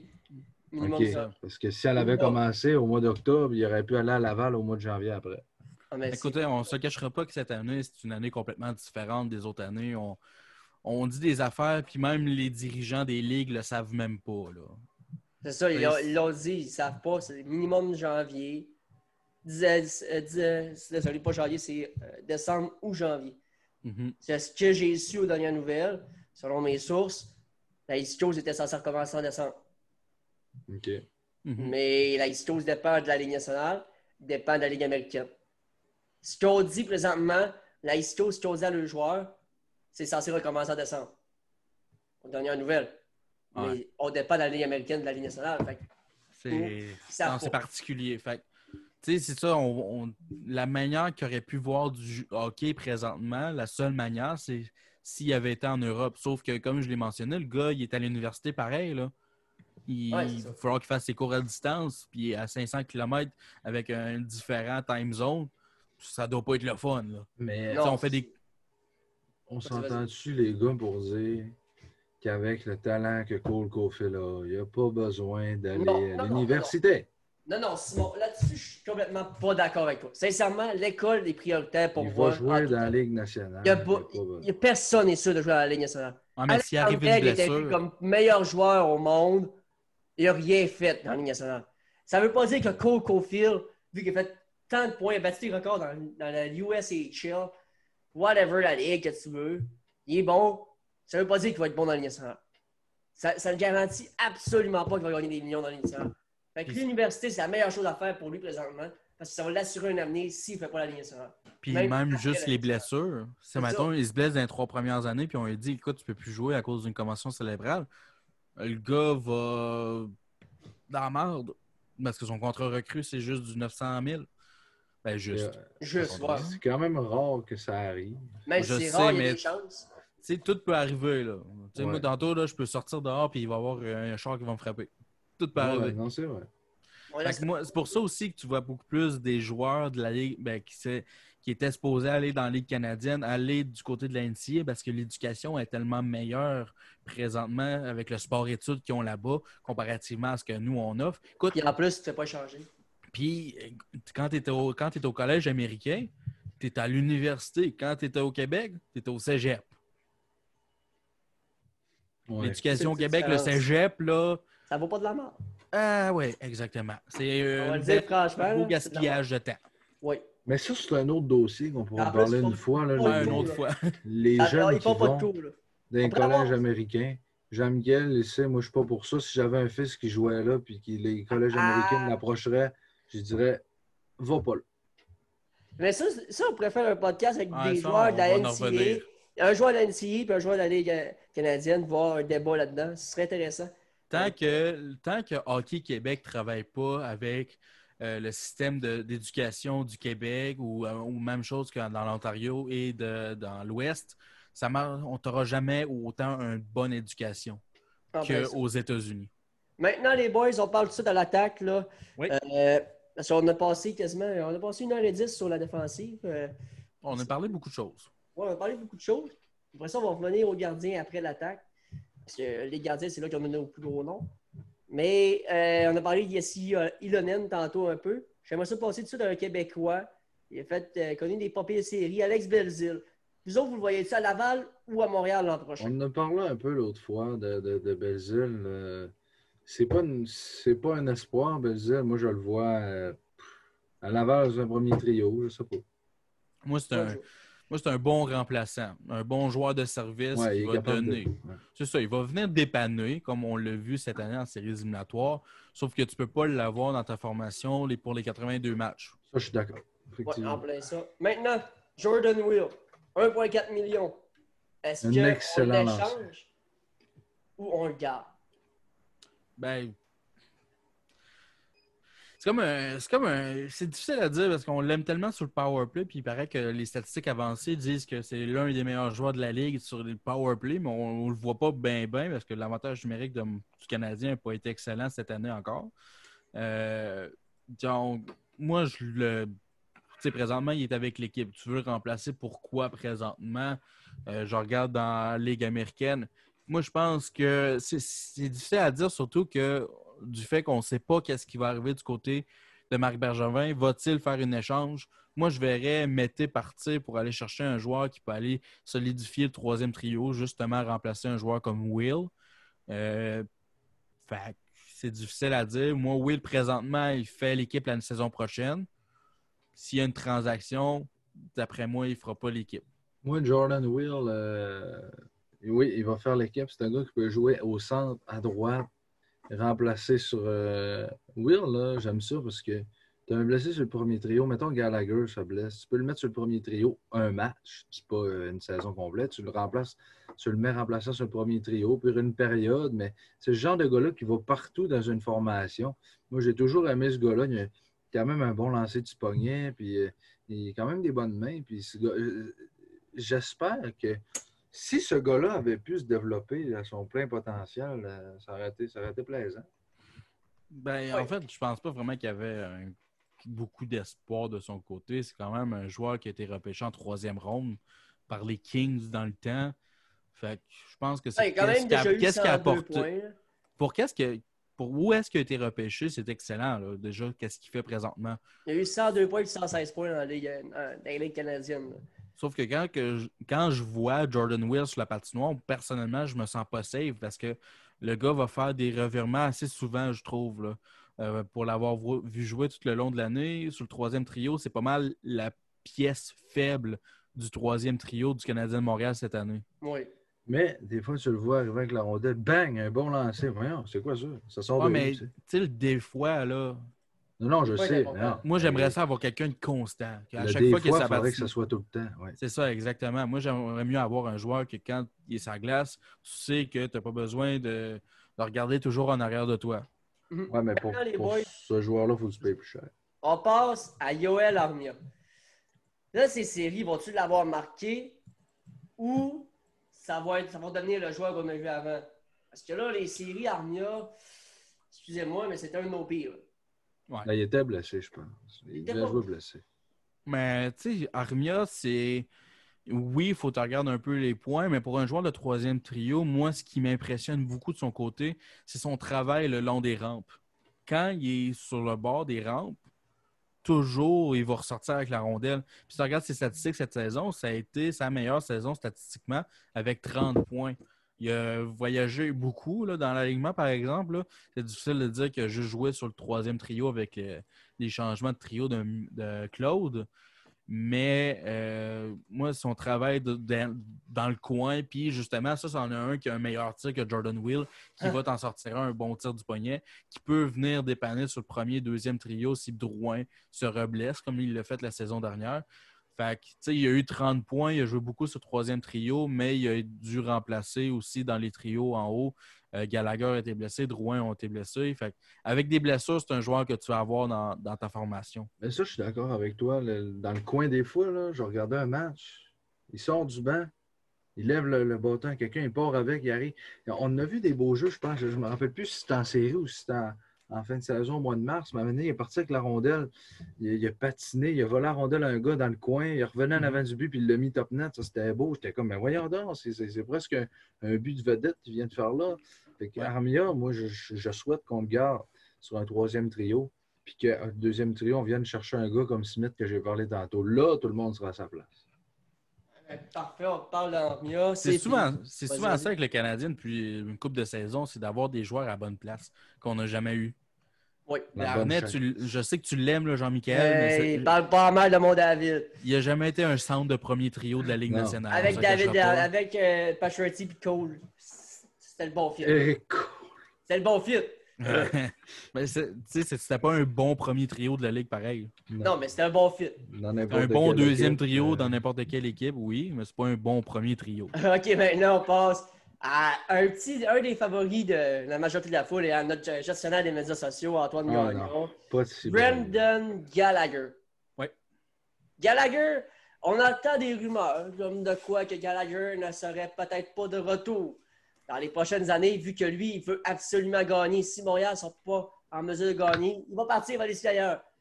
Qu'est-ce que ça vous fait qu'un gars qui est adoré autant du public que Brandon Gallagher, en plus du public qui est adoré des médias, dit ça dans les médias? Ça, c'est une technique de négociation, pour être bien franc avec toi. Il a beaucoup parlé. Sauf que va-t-il vraiment le faire? La raison pourquoi il dit ça, c'est que présentement, c'est sa dernière année à 3,7 euh, millions de dollars. Puis pour les années, euh, pour, pour qu'est-ce qu'il a donné là, avec ce contrat-là, je pense qu'il est dû pour une augmentation, puis une bonne augmentation. S'il demande 6 millions, ça ne m'étonnerait pas. Ben, moi, je donnerais. Je donne ce qu'il veut. Moi, je donne une feuille blanche, je remplis la feuille que tu veux. Puis, euh, à 6 millions, il va devenir l'attaquant le mieux payé du Canadien. L'attaquant. Il mérite. Il mérite. Euh, Mais il y, a qui, il y a qui des, quatre dernières années qui a donné plus de travail que tu le vois toujours sur le jeu que Brendan Gallagher? Personne. Non, ça, je suis d'accord, mais Gallagher, euh, c'est moi, personnellement, je suis une des rares personnes que c'est pas mon joueur. Euh, c'est correct qu'il se donne à 100% mais moi, j'aime mieux voir un joueur flamboyant. Puis, un joueur flamboyant qui se les mains. Oui, moi j'aime mieux ça, sérieusement. J'aime mieux joueur flamboyant. Faut, faut que tu m'expliques ça parce que moi je comprends pas. Là. Tu, me dis que Brendan Gallagher qui se pogne pas le cul, qui se à 110% pour le jersey, le chandail de l'équipe, il se pogne, pas le cul, il aime le logo, il aime la ville. Il se donne, il va jamais lâcher. Il va jamais faire sa petite vedette en moi. J'ai- scoré un but cette semaine. Je vais pas me forcer. Je m'en fous, moi. Je suis le meilleur joueur de talent de l'équipe. On Hey! va dessus. Wake up! Si tu pognes le cul, t'as pas de mérite de jouer en ligne nationale. J'aime Gaël. Quand tu payes un billet, quand tu payes un billet de hockey, si tu pourrais aller voir le gars qui. Hey, moi, je me donne à fond, ou bien Il aller voir le gars qui sort les mains. Il y a 31 déjoue trois gars, puis il y a Chris Topnet. Moi, j'aime Il y bien a aller voir deux le gars. saisons qui de 30 buts en ligne nationale. Ouais, mais c'est des buts de pelleteux. il Il arrive en avant, puis. Pas des buts de pelleteux, c'est des buts quand même. Simon, je, je l'ai dit tantôt, le, les trois quarts des buts, c'est ça. Dans la Ligue nationale, c'est ça. T'en as quelques-uns qui sont flamboyants. C'est pour ça qu'ils sont capables de faire un top 10 à la fin de l'année. Mais trois quarts des buts, c'est du pelletage. Regarde le but en deuxième overtime lors du dernier match entre les Stars de Dallas et le Lightning de Tampa Bay. C'est quoi? En série, c'est toujours ça. hein. Normalement, là, Ben, moi, je veux gagner la coupe. 80% du temps, c'est des, en, en prolongation, c'est des, c'est des Hey, buts sur attends, attends, lancer attends, attends, dévié Simon, ou des Simon, buts. Simon. Combien de saisons de 30 buts que Drouin a? Combien? Comment? De saison de 100 points qu'il y a dans le junior Gallagher? On s'en fout du junior. On s'en fout du Ouais, junior. mais- On parle de la Ligue nationale. Il y a plus de Comparativement, comparativement à Drouin, euh, Gallagher il a gagné dans le junior aussi. Ouh! Oui, sauf que Gallagher. Moi, c'est le trophée d'équipe qui est plus important. Moi, c'est bien beau avoir de les flamèches puis tout ça, mais si à la fin de la journée, je suis pas capable d'avoir une parade de la Coupe cette année dans ma vie, ça sert à quoi? Euh, Ça bien. sert à quoi? Drouin, là, moi, si j'étais de Bergevin, là, ciao, bye. Il vaut rien. DG. Il change le prix. Mais il vaut rien. Justement, Gallagher, il vaut quoi? Il vaut plein la fin. C'est pour ça, gars. je te- T'as ta preuve. Tu viens de le prouver toi-même que Drouin vaut pas de la merde. Mais non, c'est pas ça. Il vaut rien, t'as pas le choix de le garder. En plus, là, il a créé une chimie avec Suzuki, fait que t'as pas le choix Ah de oui, le il a créé garder une chimie en une game. Une game. en série. J'espère que l'an prochain, ça va être Drouin, Suzuki, puis quelqu'un d'autre. Puis que. Drouin va enfin faire sa saison de Drouin, une 70 points. Une saison Domi Drouin. Wow, hey, les deux, là, c'est le meilleur duo de la Ligue nationale. La saison d'après, 70. les deux. Bye. Bergevin, je, suis d'accord avec. 70 points, Drouin. Ouais, mais il va le faire peut-être une fois, puis après ça, il ne le refera plus. Grave, au moins, il va l'avoir fait une fois, je vais avoir eu raison. Mais La meilleure saison, c'est ça, 53 Moi. Simon, là, je veux une coupe. Je suis tanné de juste me fier au talent des joueurs. Regarde, ça a été un de mes préférés dans le temps, Kovalev. Mais quand arrivait le temps des séries éliminatoires, quand il mangeait un coup de bâton puis il arrêtait de jouer, là, un petit coup de bâton sur le gars, là, il arrêtait de jouer, puis on a perdu à cause de ça la série contre Boston. Moi, c'est pas ça que je veux. Moi, je veux un gars qui va travailler. Écoute, on te regarde les séries éliminatoires présentement de la Ligue nationale. Tu as quelques beaux buts puis tout ça. Le plus beau but a été marqué par Steven Stamkos euh, dernièrement à à son seul à chiffre. son seul cinq minutes qu'il a fait. Puis après ça, le reste des buts que tu vois, c'est des buts qui sont travaillés en avant du filet, des déviations, puis qu'on travaille. Moi, c'est ça qu'on veut. C'est ça qu'on a besoin aussi. Ça. On, euh, on parlera pas de- trop trop de ça. Là. Je sais que. Ah, je peux débattre longtemps, moi, sur Drouin. Mais là, écoute- un bon coup de patin, tout le monde aime ça. Mais il t'en faut au moins des joueurs comme Drouin. mais. Il t'en faut au moins. T'en, t'en as besoin, puis il n'est pas payé trop cher. Je ne paierais pas 8 millions pour ça, mais pour le salaire qu'il gagne, c'est bien correct. Sauf que c'est pas un joueur de premier trio de la Ligue nationale. C'est un joueur de deuxième trio qui a du talent, merci. qui est capable de ta rentrer dans plus le net. Merci. Mais, tu sais, après ça, tu as besoin d'autres joueurs comme Gallagher. Tu as besoin des joueurs qui vont travailler. Tu as besoin de, de- de joueurs qui vont travailler. Tu as besoin des Brad Marchand. Oui, il est talentueux, mais la plupart du temps, il va juste travailler, that's it. Puis il va faire. euh, qui, va, qui va énerver l'é- l'équipe adverse aussi. Essayez de- d'enlever la mauvaise attitude ou la, la tête de Ben, cochon de Jonathan Ben Drouin. oui, mais enlève ça, c'est un des meilleurs joueurs de la Ligue. Mais Bon. il a sa tête de cochon. Il a sa tête de cochon. Faut que tu fasses avec, Asti. Il a une tête de Ben, cochon. Il se pogne le cul mais 90 C'est moins pire que quand il est arrivé. Quand il est arrivé, c'était Michel Terrien qui était là. Là, c'est Claude Julien. Mais Claude Julien ou Michel Terrien, tu sais, il n'aime pas ces genres de joueurs-là. C'est pas qu'il y a aime pas ça. Il n'y a personne qui aime ça, en fait.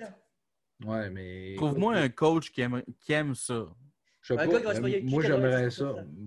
Pas j'aimerais ça que le gars se pogne le cul, mais j'aimerais Ben, ça que ça. le gars il arrive. Puis c'est moins pire que, mettons, tu le mettrais avec Tortorella, il te l'assassinerait sur le banc. Hey, tu le Justement, verrais, là, il se envoyer l'aiderait. chier, man, il serait du même, Asti. Dubois, gars, ce que ça a fait.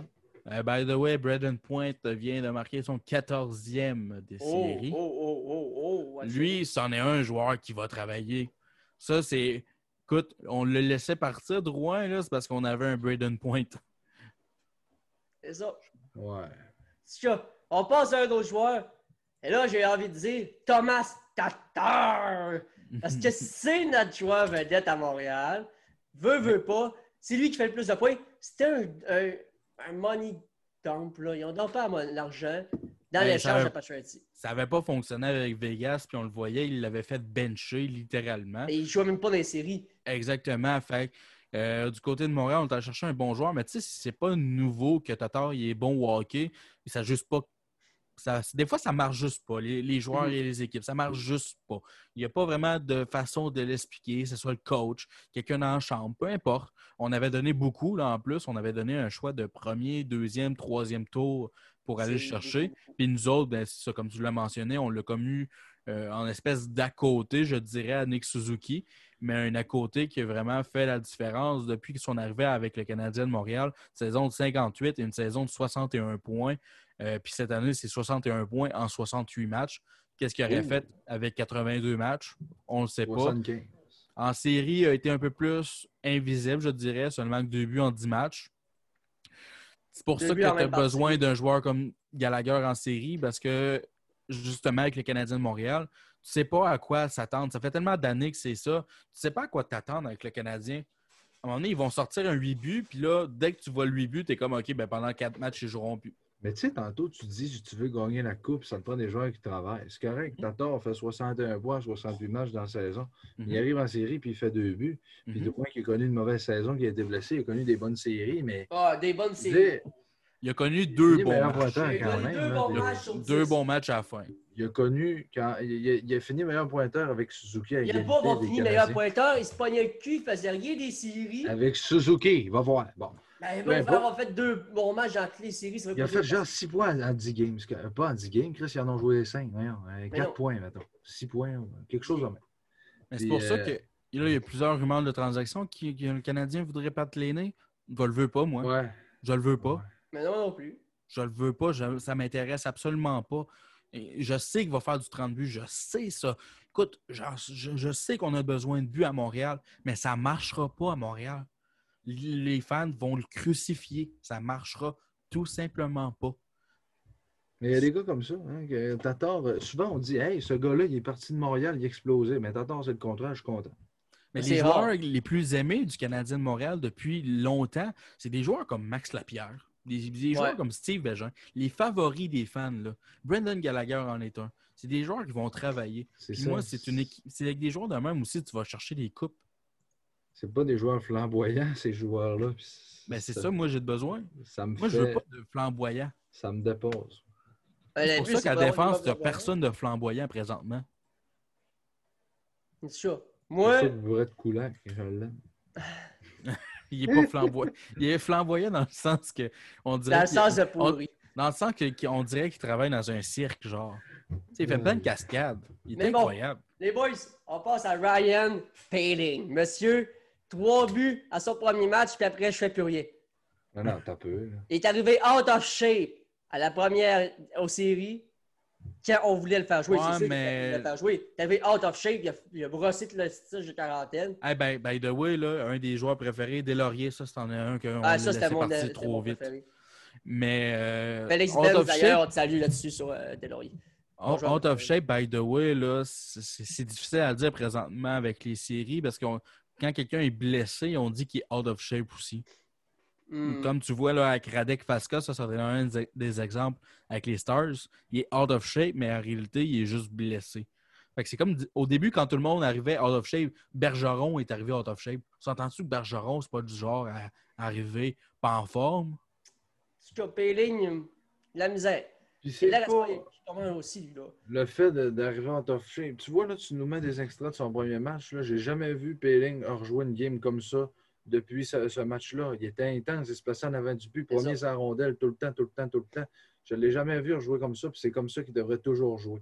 Mais ce gars-là, j'ai- je pense encore aujourd'hui que le mieux qu'il peut être, c'est un centre de troisième trio. Oui, c'est c'est sûr. Pas plus que ça. Jamais parce que ça, c'est le problème à Montréal. On l'a vu un match, il a fait quatre buts, ben, il a fait trois buts plus un, un Un but en tir de pénalité. Euh, Puis là, on pensait qu'il allait devenir un joueur vedette. C'est souvent le problème, mais en réalité, c'est un joueur de troisième Les médias trio. disaient qu'il y avait un meilleur, ben, un meilleur genre, euh, moyenne de points par match de Wayne Gretzky. Ouais. On disait ça dans les médias. Il a joué le game. Ça arrive, là, de marquer trois buts d'un match. Je veux dire, euh, lui, ça a donné que c'est son premier. Qu'est-ce que tu veux? Moi, je pense que t'es malheureux. C'est décevant pour lui.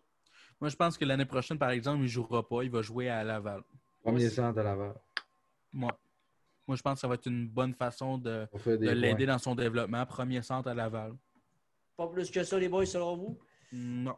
À moins Non. qu'il impressionne au camp d'entraînement. Ouais, puis quatrième à Montréal, là, mais je pense pas qu'il faut lui donner le quatrième centre à Montréal, le faire jouer sur un quatrième trio. Je vois mieux un vétéran, là, n'importe qui, de 35 ans et plus.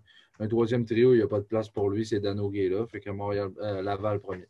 Mais là, on va-tu arrêter de passer à côté de Max Domi? Parce qu'il est encore avec Montréal Non, présentement? non, on passe à côté. Ah ouais, KK. Non, non, Non, non. c'est- C'est qui que je vais voir après Domi. Ok, ok, ok. Après Domi. Et là, on va As-tu voir. compris ce que j'ai fait, là? Hein? J'ai fait. Ok, ok, ok. Ah! Je pense que celle-là, on devrait la couper au montage. Je me sens que j'ai mis du montage. C'est rare qu'il fait des bonnes jokes. C'est pas comme mes jokes plates à moi. De quoi? de- Ah, Oh! Oh! Hey, ça- ça- ça Simon, j'ai une joke pour toi. Ouais, vas-y. Brett Koulak. C'est bon, Oh. c'est fait. Oh! Moi, Elle est j'adore. bonne. Moi, j'adore. Ah, je sais qu'elle est bonne. OK, les boys, on, parle à- on passe à Yes Perry Kotkaniemi. En même temps qu'on disait que les séries, ça ne valait pas la peine de juger là-dessus, puis c'était pas un assez grand échantillon. Yes Perry Kotkaniemi a surpris plus d'un dans les séries, mais moi, j'étais convaincu qu'il allait surprendre parce que ce joueur-là, toujours le grand sourire aux lèvres, toujours prêt à jouer, il a du talent, il a de la hargne dans son jeu. Ce, ce kid-là mérite d'être le premier centre canadien, même le, deux- le deuxième premier, deux ou troisième. Ah, c'est avec euh, Suzuki qui. Avec Suzuki, je pense que Suzuki a plus un bon, des bonnes chances de devenir premier centre. Sauf que Kokoniemi, moi, je- les comparaisons avec Barkov sont très, sont très bonnes. Kopitar. Non, moi, je pense plus Barkov. Ah parce ouais? que Barkov a pris plus de temps à arriver dans les nationales. Kopitar, ça a été un peu plus rapide. Barkov, là, jusqu'à l'âge de 25 ans environ, faisait on pensait que c'était un joueur de troisième trio. Mhm. Mais regarde le joueur qui est présentement. Ben c'est un des 25 joueurs les plus sous-estimés de la Ligue parce qu'il est toujours dans les conversations pour le trophée Selkie, euh, qui est remis au meilleur joueur complet, de, euh, meilleur joueur défensif aussi euh, du côté de l'attaque. là. Habituellement, c'est c'est ça qu'on donne. Là.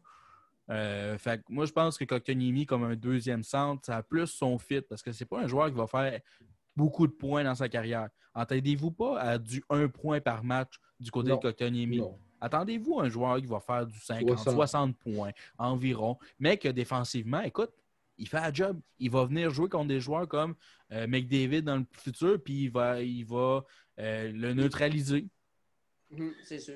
Moi, euh, quand Konyemi, je suis content de voir comment il a joué en série. La saison, il l'a envoyé à Laval, il a fait 12 points en 12 matchs. Quand tu envoies un jeune dans la Ligue américaine, puis tu vois qu'il fait des points, mais pas- il n'y a pas juste les points, mais il jouait bien quand même. Puis tu vois qu'il progresse, c'est toujours le fun. Après ça, il arrivait, il y a eu le confinement un bout de temps de mars, hein, on ne reviendra pas là-dessus, on le sait. Il, il s'est entraîné, il revenait en série, il est Ah, arrivé. puis- un peu de poids? un peu? le code Konyemi que j'ai vu en série, j'ai fait, mais c'est qui ce joueur-là? J'ai j'ai jamais vu ça. Je veux dire, s'il joue comme ça l'an prochain, euh, nos, nos- nos deux premiers centres, c'est Keiki et Suzuki. Puis je suis content parce que Keiki, là, c'est un gars qui a du talent, des mains, un coup de patin, du cœur, il lâche pas. C'est un doigt et un Gallagher mélangé, c'est ça Ouais, que ça c'est donne. ça. C'est ça, c'est les joueurs favoris de tout le monde. Puis Kéké, moi, il y a une chose qui me surprend. Check le but, ça, c'est son plus beau but. Ouais, c'est son plus beau but de carrière, mais il y a une chose qui n'a pas l'air, c'est du gars qui, est un bon sniper. Mais excusez-moi, euh, mesdames et messieurs, mais Excellent. Kotkaniemi, là, ça va être un des meilleurs francs-tireurs de l'équipe, selon moi. Regardez ses tirs, comment ils sont précis. Ça, de Ouais, n'importe où, mais il peut faire des par passes. exemple-. Il prend du temps à, aller- à- à- à tirer, par exemple. Oui, le défenseur a le temps de venir dessus. Ça c'est un des, des problèmes qu'il y a présentement avec son tir, c'est qu'il prend trop de temps à le tirer. Euh, la plupart du temps, quand il va faire des tirs comme ça, c'est souvent qu'il arrive du côté de l'aile ou qu'il est oublié. Euh, Mais moi, je pense vraiment plus qu'il faut s'attendre à un joueur plus qui va devenir plus complet au fil des années. Mais ça, à 20 ans, ça se travaille de plus lancer au filet. Mais c'est pour Les- ça que moi, quand tantôt tu l'as mentionné, Joël Bouchard, un excellent coach, je pense vraiment qu'il a travaillé avec pour le donner ce qu'il nous a donné en séries éliminatoires. Mais Mais c'est ça, c'est- ça qui est plaisant de voir, c'est que tu travailles avec un gars 10, 15 matchs, il arrive après. Je trouve ça fascinant de voir ça, comment qu'un entraîneur peut avoir une influence sur un joueur, autant qu'il a eu une influence sur, sur Kéké pour lui dire, je ne sais pas ce qu'il a dit, je ne sais pas ce qu'il a fait, il a dit, il donnait une potion magique qu'il a faite. Mais ce La gars-là, potion d'Astérix et Obélix. ben oui, tu sais. La potion de Yes a été repêché troisième, puis je me rappelle le monde, c'est qui ça? C'est qui un centre de Ah, troisième tout le monde se rappelle de la fille dans les estrades qui comprenait Ben oui, absolument était pas. Zadina. haute, tu sais. Regarde, Zadina, il est encore dans, Zadina. Zadina, il est avec- encore dans la AHL. Il est avec blessé à long terme. là. Il s'est blessé à long terme. Tu sais. Hey, Zadina s'est blessé à long terme en passant en Europe, fait qu'il va manquer les six prochains mois. Bon, C'est pas la première blessure qu'il y a en plus. pour Détroit, ça, ça va pas bien. Mais je vous pose une question. Ouais, Ketchuk ou Kotkaniemi? Aujourd'hui. Kachuk. Ok, ok. Kachuk. Si on y va avec nos besoins, je vais y aller avec Kéké. Avec le talent, je vais y aller avec Ketchuk. Mais- Moi, le talent, moi, encore une fois, c'est un joueur qui va. Regarde, les- joueurs comme les Kachuk, là, euh, les deux, là, tu peux inclure les deux là-dedans, là, qui vont énerver l'adversaire à un tel point que Jacques Cazien va commencer à frapper dans le tas. Euh, ça arrive pas souvent. Puis, en plus de ça, ben, ils ont le talent. Fait un joueur comme ça, nomme-moi-en 10 dans la ligue, bonne chance. Jamie Ben. Mais encore là, il est pas mal moins pire. Jimmy Ben va faire un petit sourire de temps en temps, mais il va. Brad Il- Marchand. Brad Marchand est un bon exemple, mais personne ne le souligne encore, malheureusement, lui. Ouais. Euh, mais il n'y en a pas tant que ça. Non, c'est vrai qu'il y a des, des, des, des, des bons gars. Ben, pas des bons gars, je veux dire. C'est des bons gars, sont- oui. C'est des bons gars à l'extérieur de la glace, Oui, c'est des bons gars, mais je veux dire, des bons joueurs qui sont capables de marquer, de baver, de se battre, tout. Il y avait, il y avait Ty Domi qui était comme ça. Max essaie un petit peu d'être comme ça, mais il est... Ben, mais encore là, le talent de est n'était pas, pas là. Non, le talent. le- le- Je veux dire, Max a plus de talent que son père, mais il n'est pas aussi baveux que son père l'était. Tu C'est sais, ça le moi, c'est le- tout, l'inclusion Oui. de tout- tout- tous les aspects du jeu. Des Kachuk, ils sont uniques dans la ligue. Fait que moi, je prendrais. Tu sais, tantôt, j'ai comparé Kotkaniemi et Barkov, une très, des très bons joueurs. Là. Mais un gars comme Kachuk, je préfère beaucoup plus l'avoir dans ma formation que de l'avoir dans la formation adverse. Parce ben, moi aussi. Kachuk avait sorti 4 et Keke 3. Euh, mais je pense que si on regarde, maintenant, c'est Kachuk. Mais à long terme, sur une blonde, Kéké. je pense que oui. Maintenant, on passe à Max Domi enfin. Max Domi. On fait quoi avec lui? Parce que là, il y a des rumeurs de comme de quoi qui partirait, comme de quoi que, comme à chaque année, un gars du Canadien va être échangé parce que à Montréal, on ne peut pas s'empêcher de vivre sans avoir un gars qui va être échangé à chaque année. Hein? Mm. Sérieusement, je qu'on sais plus qu'est-ce qu'on fait avec euh, Moi, Max je le garderais. Domi. Il y a, il y a Moi, des rumeurs qui disent qu'on va le signer, il y a des rumeurs qui disent qu'on va l'échanger. Moi, je suis d'avis que Max Domi, c'est un bon Jack. Puis on dirait, on dirait que j'ai l'impression que c'est plate. Parce que moi, j'aimerais ça qu'il s'aille échanger, mais j'ai l'impression qu'on va le garder. Ben, moi, j'aimerais ça garder. Si on en regarde un peu la situation du Canadien de Montréal. Bon, présentement, on a 10 millions de salaire euh, de masse salariale encore de disponible. Donc, Domi, tu peux t'attendre à quoi? Moi, je pense que ça va être dans les alentours de 6 millions. Tu Mété aussi à signer. Mété pourrait demander un 2 millions. Fait que déjà là, avec ces joueurs-là, tu as pas mal rempli ta masse salariale. Moi, personnellement, ce que je ferais, si j'étais Mar- Marc Bergevin, je signe Domi, je signe Mété, je les échange les deux avec un package. On a trois choix de deuxième tour. On s'entend que notre banque d'espoir est déjà très pleine. Fait moi, je m'en vais chercher quelque chose avec les choix de deuxième tour qu'on a, plus euh, Udon, euh, pas Udon, euh, Domi et Mété. On peut aller chercher sérieusement un très bon attaquant. On a besoin de but. Et là, il faut spécifier un sing and trade. Euh, c'est comme ça que ça s'appelle.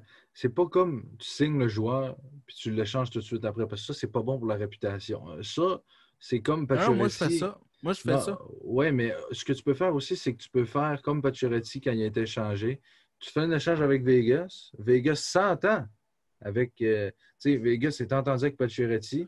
Puis après, Ouais, l'échange s'est conclu. tu reçois moins en retour, par exemple. Regarde Edmonton.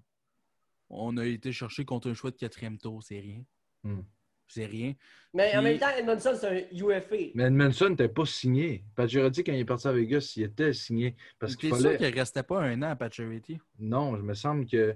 Il me semble Euh, ben, qu'il restait un Oui, an. peut-être qu'il restait un an, mais ils se sont entendus sur une prolongation de contrat avec, avant Ben, de faire la ça, mais il restait un. Il, moi, il restait encore un an. C'est Oui, ça le oui, je comprends. Quand tu échanges les droits d'un joueur, parce que présentement, s'il échange euh, Domi, c'est les droits de Domi. Il est RFA, Domi, je pense. Là, il est avec Ouais, compensation. Free agent, donc un agent, Ouais. agent libre avec restriction. Donc, ça a moins de valeur déjà là. Ouais. ouais, mais une équipe, là, il est avec compensation. Donc, s'il y a une équipe qui veut faire une offre hostile, puis que 6 millions, c'est peut-être. euh, Hurricanes de la Caroline. c'est quoi, 6 millions? C'est 1, 2, 3. 1, 2, 3. Ben, on accepte ça, c'est sûr. Mais non. Ouais, ouais. 1, Parce que 2, 1, qui- 3 pour Domi, c'est sûr que oui. Si c'est la meilleure équipe de la ligue, tu offres un 1, un 2, un 3, un chou- un 30 Non, mais total, si c'est une équipe. Ah, mais les meilleures équipes de la Ligue n'ont pas l'argent pour signer un joueur à 6 millions présentement. ben, c'est ça. Tu sais, une équipe Ben, comme ça, il y a le New. Jersey qui pourrait avoir un gars comme ça, il donne Les un Stars 1, un sont 2, à un la 3. place. Pas grave. Ouais, mais Stars. euh, moi, je pense plus à une équipe comme le Colorado. Ouais, Il y a eu beaucoup- plusieurs rumeurs euh, de transactions. Mais moi, je pense que si tu es Marc Bergevin, tu regardes à travers la ligue, tu le magazines, tu lui dis euh, on va le signer à un tel montant. Puis après ça, ben, vous dealerez avec son contrat.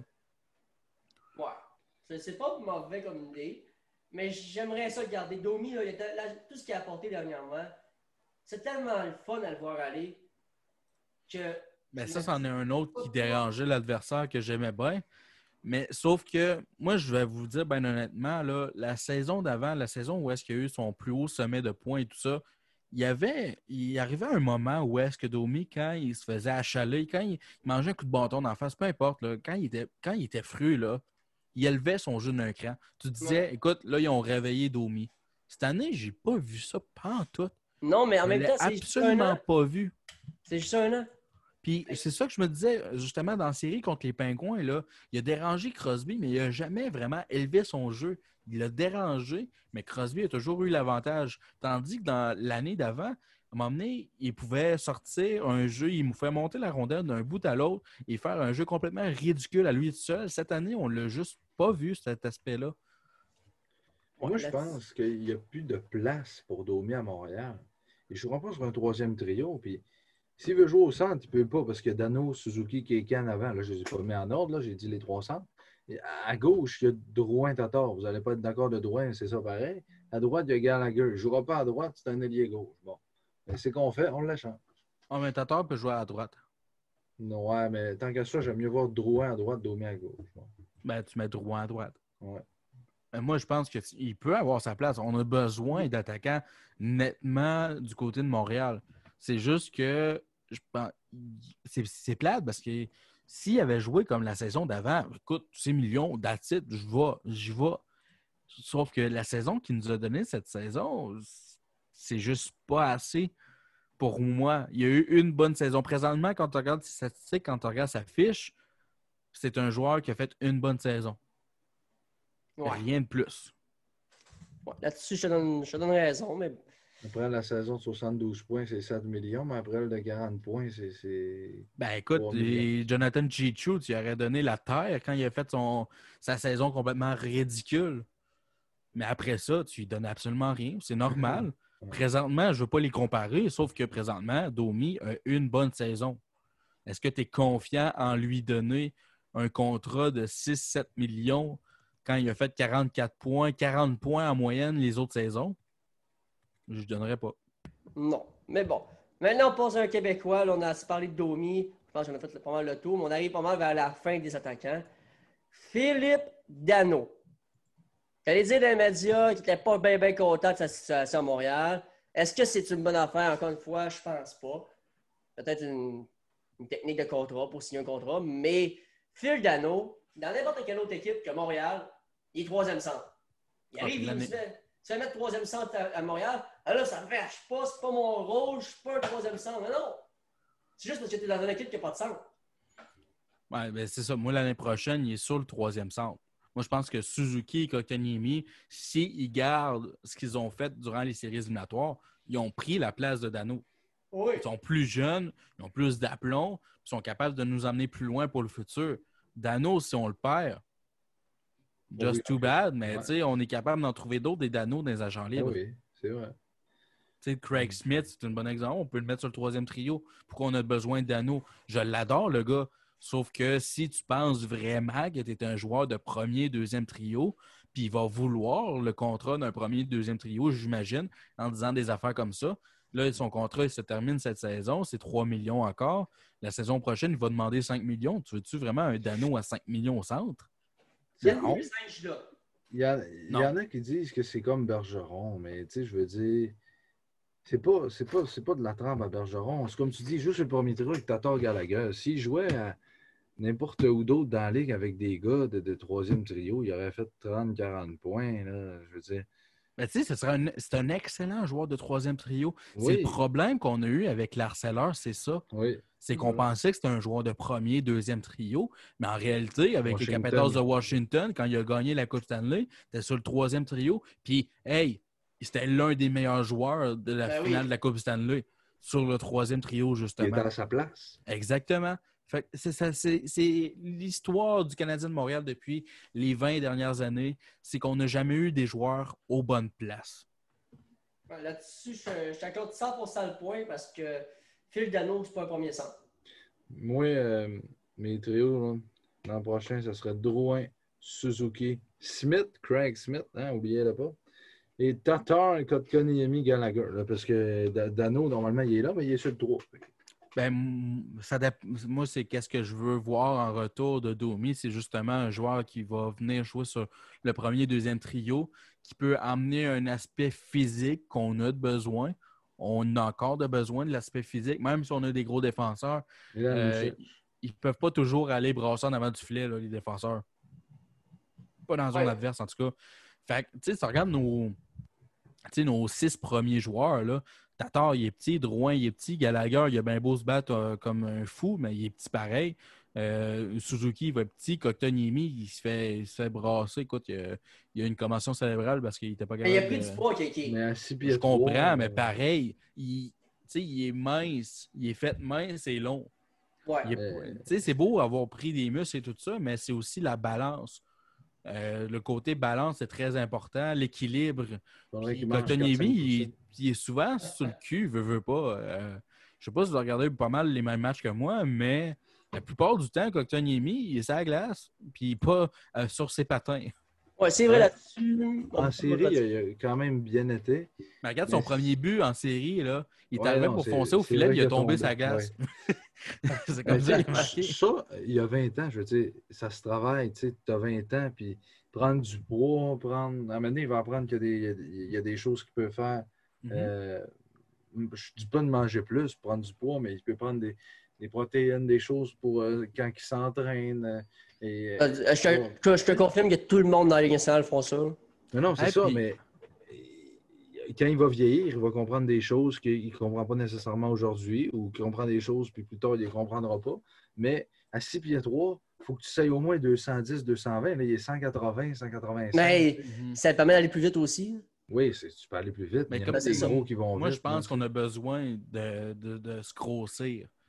Moi, je pense que c'est l'un des problèmes qu'on a présentement du côté de l'attaque, c'est qu'on n'est pas assez gros. On se fait tasser à chaque fois qu'on est en avant du filet. On n'est pas capable de faire des, bonnes, é- des bons écrans devant le gardien de but, justement, à cause de tout ça. Moi, je suis vraiment déçu que dans le temps, Zach Kazin a fait ce qu'il a fait euh, à Montréal quand Ouais, il la a eu son... controverse.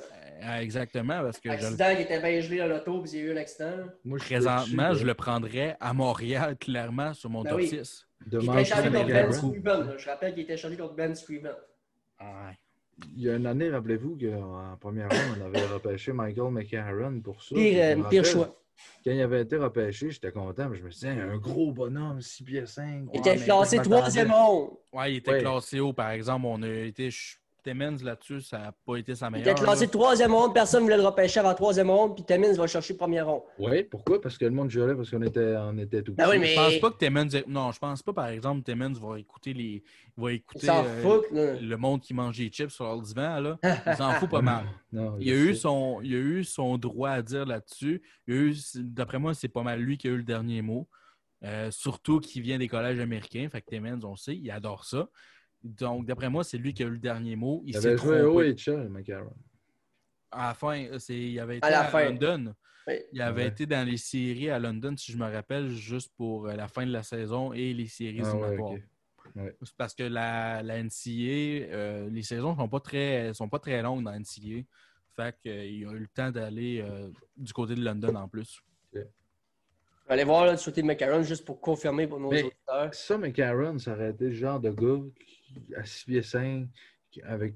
Il n'y avait pas un bon coup de patin, mais Maison un bon, euh, pas le coup de patin avec David, mais Maison a quand même un coup de patin fluide, capable de bien patiner, puis à 6 pieds 5, il était capable de se placer en avant du but que chaque Donc, euh, McCarron, avait joué dans la USHL et après est allé jouer avec London. L'année d'après, il avait fait seulement 34 points. C'est ça, là, présentement, j'essaie de regarder dans la ligue, quelqu'un qui peut jouer sur un top 6, qui est physique, qui est gros, qui a du talent, c'est le ah, seul. C'est le seul. Moi, c'est pour ça que je dis tout le temps que Tom Wilson, si, mettons, quelqu'un voudrait aller le chercher, il faudrait que tu donnes trois choix de premier tour. Il y en a juste un dans la ligue. Tu peux pas en avoir deux, il y en a juste un dans la ligue. tu as raison. Mais les Jets, ils ont des gros bonhommes, tu sais. L'année, il est gros, et il marque des buts. mais il, est gros. Il, il, il va pas. Il va pas travailler, l'aîné, en avant du filet. Mm. Non. Bref, les boys, on a parlé pas mal de l'attaque. On va aller à la dernière ligne de défense maintenant, parce que ça fait quand même 1h50 qu'on est dans live. Mm-hmm. On va aller voir les gardiens. On va commencer par notre gardien vedette. Ben là, on n'a pas besoin d'en parler, on le connaît. Euh, on, va on va parler un peu de notre gardien vedette, pas trop longtemps, parce qu'on le connaît tout. Carey Price. On va mettre de côté là. Carey Price, c'est le meilleur goaler au monde de hockey. Que ce soit pas toi, Pierre, Jean-Jacques, qui est sur son divan. Price, ta petite princesse, sa petite princesse gagne 10 millions. Non, non. Price gagne 10 millions parce qu'il mérite. Euh, c'est le meilleur goaler là-dedans, selon moi. Jean-Michel, euh, juste pour te dire, là, présentement, le podcast, euh, il est comme en triple écran. Oh. il enregistre en triple écran sur Facebook. Ok, c'est bon. C'est bon. Mais oui, très d'accord avec toi. Côté gardien de but, Carey Price, c'est le meilleur. Euh, les blessures l'ont ralenti, par exemple, ça, on ne se le cachera pas. Euh, les blessures à l'aine pour un gardien de but, c'est dévastateur. Chris Ryder. Ah oui, Chris Ryder. On pas à de ça, il aurait, on aurait... la coupe en ouais, Il y aurait eu de très bonnes chances que le Canadien se rende en finale. Fait très bon gardien de but. Le contrat, par exemple, éventuellement, il va faire mal. Euh, présentement, on voit qu'on est en train de regarder pour le futur. On a plusieurs jeunes gardiens de but qui, sont, qui vont être prêts. L'année prochaine, on a décidé que ça allait être Jack Allen, le gardien numéro 2. C'est écrit dans le ciel. Il gagne 4,3 millions de dollars pour une raison. Kaden Primo va jouer dans la Ligue américaine si la Ligue américaine commence éventuellement. On a signé d'autres. Présentement, on a beaucoup de points d'interrogation, mais je pense que euh, si on a signé Vasily Demchenko, c'est parce qu'on veut le ben, voir en action. dit sur, euh, sur, Twitter dans les dernières heures, dans les dernières journées, c'est que Demchenko va être passé dans la KHL pour la saison. Et il va écouler son année de contrat en KHL. Ben, sinon, tu as Charlie Legren. Ah, ben, McNiven, McNiven, je ne veux, veux, pas que vous l'enleviez. McNiven devrait prendre la place de Lindgren. Ben, pourquoi tu veux garder McNiven quand tu sais que tu as Primo? Mais ben, Lindgren fait rien de mieux. McNiven va devenir peut-être un bon deuxième gardien de but dans la Ligue nationale, mais il y en a tout le temps plein dans, sur le marché des agents libres. Sauf que Lindgren... C'est pas, une bonne, pas une bonne monnaie d'échange. Je trouve pas que Lindgren a encore sa place ici. Puis si tu arrives à Laval, Primo, il faut qu'il soit premier. Il faut qu'il y ait un bon deuxième. Puis Lindgren ne voudra pas être deuxième à Laval, il va vouloir être premier. Fait que là, il va mm. avoir deux premiers, puis ton gardien d'avenir, c'est Primo. Puis McNiven, il a joué à CHL l'an passé. Tout ce qu'il veut, lui, c'est avoir sa chance et être deuxième. C'est pour ça que j'aimerais que les deux gardiens à Laval l'an prochain soient Primo et McNiven. C'est sûr, mais je ne m'attends pas à grand-chose personnellement de McNiven. Moi, je pense que ça peut être un bon deuxième gardien de but, un bon réserviste. Il a fait des, arrêts incroyables. Sauf que des gardiens de la trempe de McNiven, il y en a plein dans le marché. C'est pas ça qui manque. la job de gardien de but, c'est tellement difficile à l'avoir parce que c'est la place où est-ce qu'il y a le moins de place dans la Ligue nationale. Il y a 31 équipes qui ont deux gardiens de but. Il y a 62 gardiens. Exactement. Fait faut, pour faire ta place dans la Ligue nationale, il faut vraiment que tu sois. Euh, tu te démarques du lot. parce que sinon, tu fais partie du lot. Ouais, mais euh, tu sais, tu dis euh, C'est ça, 31 équipes, bientôt 32. Puis peut-être que euh, Seattle va avoir une place pour un gars comme McNiven ou Lindgren euh, un jour. Puis, tu préfères Lindgren? Tu préfères Lindgren comme deuxième ou, le, ou McNiven comme deuxième à Laval? À Laval? Ou à Montréal? À Laval. À Laval, McNiven. Ah, c'est ça. Mais il va-tu se développer en jouant c'est pas grave, 14 matchs? Mais je ne veux pas voir Lindgren à Laval. Je ne veux pas le voir là. Il n'y a, pas d'affaire là. Lindgren n'a rien prouvé à nulle part. Moi, je veux ben, c'est correct, c'est correct. Je veux pas. J'ai pas dit que Lindgren pourrait être le gardien numéro 2. Moi, je dis juste que présentement, si McNeven a de la valeur à quelque part, pourquoi pas l'échanger? Ben, son, contrat vient de finir. Il est RFA. Là. Ouais, mais ça, c'est facilement signable. C'est avec restriction en plus. Mais euh, pourquoi sais, pourquoi tu veux le garder tant que ça? Des gardiens numéro 2 à Laval, tu peux en avoir 75. C'est pas en jouant 20 matchs dans une saison dans la Ligue américaine, si c'est 20 matchs, parce qu'on sait que la, sûrement que la saison va être raccourcie, là, on ne se le cachera pas. sais, il ne pourra pas se développer. C'est primo numéro 1, si on le sait. Après ça, ça peut être n'importe qui, je m'en fous. Oui, je comprends ce que tu veux dire, ça peut être n'importe qui. Sauf que tu, tu irais chercher un gars de 35 ans pour être deuxième à Laval, mais mettons que Primo se blesse à Laval. Que le gars de 35 ans, il est là, il, est bien bon, mais je sais pas, on dirait que moi, personnellement, j'aime mieux voir un McNiven si Primo, par exemple, est blessé. Et là, McNiven est capable de prendre le poste. Puis là, là, il nous impressionne. Puis là, il est bon, il est bon, il est bon. Puis là, là, il y a de la valeur, puis après ça, là, tu peux le changer. Mais on dirait que j'aime ça, moi. On dirait que ça fait sexy de voir un ligne, euh, puis Primo, les deux gardiens, que euh, un, Primo, puis je sais pas, un Dustin Tokarski deuxième, tu sais, c'est plat. Il y, a, deux choses que tu peux faire quand tu as un gardien jeune comme Primo. Tu peux soit lui mettre de la compétition, ce que McNeven serait, ou tu peux lui mettre un gardien vétéran qui va l'aider à s'adapter. C'est les deux options présentement, je pense qu'on a. Qu'est-ce qu'on va faire, ça, je ne sais pas. Moi, personnellement, je préfère plus avoir un vétéran, mais c'est juste moi. Ouais, mais bon, ça, on, en parle pas mal. Ça va être à voir qu'est-ce qui va se passer prochainement avec le Rocket et le Canadien. On a parlé de Jake Allen un peu vite fait tantôt. J'aimerais ça qu'on en parle un petit peu plus en profondeur pour conclure le podcast aujourd'hui. Si on sait que Keith Kincaid, c'est un, un no-brainer qui ne reviendra pas l'année prochaine. Mm-hmm. Ça, c'est encore voir s'il reviendra dans la Ligue nationale. Ça me surprendrait énormément. On l'a prêté dans un club école ailleurs. Ouais, c'est ça. On l'a donné littéralement. Puis il n'a rien fait. Il pourrait jouer avec les marquis de Jonquet. moi, je dirais pas non, mais bon. moi, je dirais pas non. Mais, bref, Jake Allen, à quoi qu'on peut s'attendre cette saison? Simon, s'il te plaît, fais-moi ton, ton expectation aujourd'hui à la King Kincaid de l'an passé? Est-ce que ça va être notre sauveur dans la King Kincaid? Jake Allen, il est plus jeune que Price. Euh, Est-ce qu'il va lui chauffer le cul? Non, mais d'après moi, écoute, écoute, ça pourrait arriver. Sérieusement, Allen, là, il a été premier gardien de Saint-Louis pendant 4-5 saisons. Puis s'il arrive à Montréal, les couteaux entre les dents, puis il veut voler le poste à Price, s'il y en a bien un qui est capable, c'est lui. Puis je serais même pas surpris qu'il arrive puis qu'il soit meilleur que Price. Il a une meilleure moyenne d'arrêt puis une meilleure euh, efficacité devant le filet. Puis que là, Bergevin y arrive et qu'il dit Crime, j'ai deux bons goalers, ce que je fais? Échange Price, on va t'en chercher Patrick Kane. Et, voilà, on a tout. Et, et là, c'était le segment, la prédiction du gardien de Simon. Ça, il va falloir faire un jingle. On demandait à, Antoine de nous faire un jingle. Le segment la prédiction du gardien de Simon. Parce que, so, moi, Joe, es-tu d'accord avec sa prédiction, sa fameuse prédiction annuelle? Écoute, Jake Allen, son gros problème, oui, il a été gardien numéro un pendant longtemps, mais il y a une raison pourquoi Bennington a pris sa place, c'est qu'il est tellement pas constant. Tu sais pas à quoi t'attendre de lui. Tu peux pas prédire parce que, oui, cette année, il y a eu des excellentes statistiques. C'est clair, net et précis. Des excellentes statistiques. Ça a été l'une des raisons pourquoi les Blues de Saint-Louis ont été euh, sont rendus jusque-là parce qu'il n'y a personne qui se présentait à part lui. 935 le pourcentage d'arrêt qu'il y a eu en série. Sauf que tu ne sais pas à quoi t'attendre. Moi, je pense vraiment que c'est un excellent gardien de but dans la Ligue nationale. Présentement, il gagne beaucoup trop cher pour un gardien numéro 2, mais ce n'est pas un gardien numéro 1. Fait même si peut-être qu'il va faire des belles séquences, puis on sait, les fans vont commencer à crier Hey, Price, il n'est pas assez bon. Non, non, non, non, non, non, non, non. Ben, les fans, on appelle ça Simon Tremblay. Ben, ben, moi, là, je trouve que, Allen, on ne s'entend pas encore là-dessus. C'est comme Kulak, mais pour moi, Allen, c'est un gardien numéro un dans la Ligue nationale. Écoute, pourquoi tu penses que les, Les, les Blues de Saint-Louis ont toujours eu des belles formations? Ils n'ont jamais été capables de se rendre loin, à part la saison dernière. OK. Bennington vu. Mais- moi, Bennington, là, je l'aime Garde- pas parce qu'il est arrivé puis je dis Hey, salut, c'est moi. C'est comme Ben mais euh, il- l'année à Mais Hammond. bon, Voyons donc.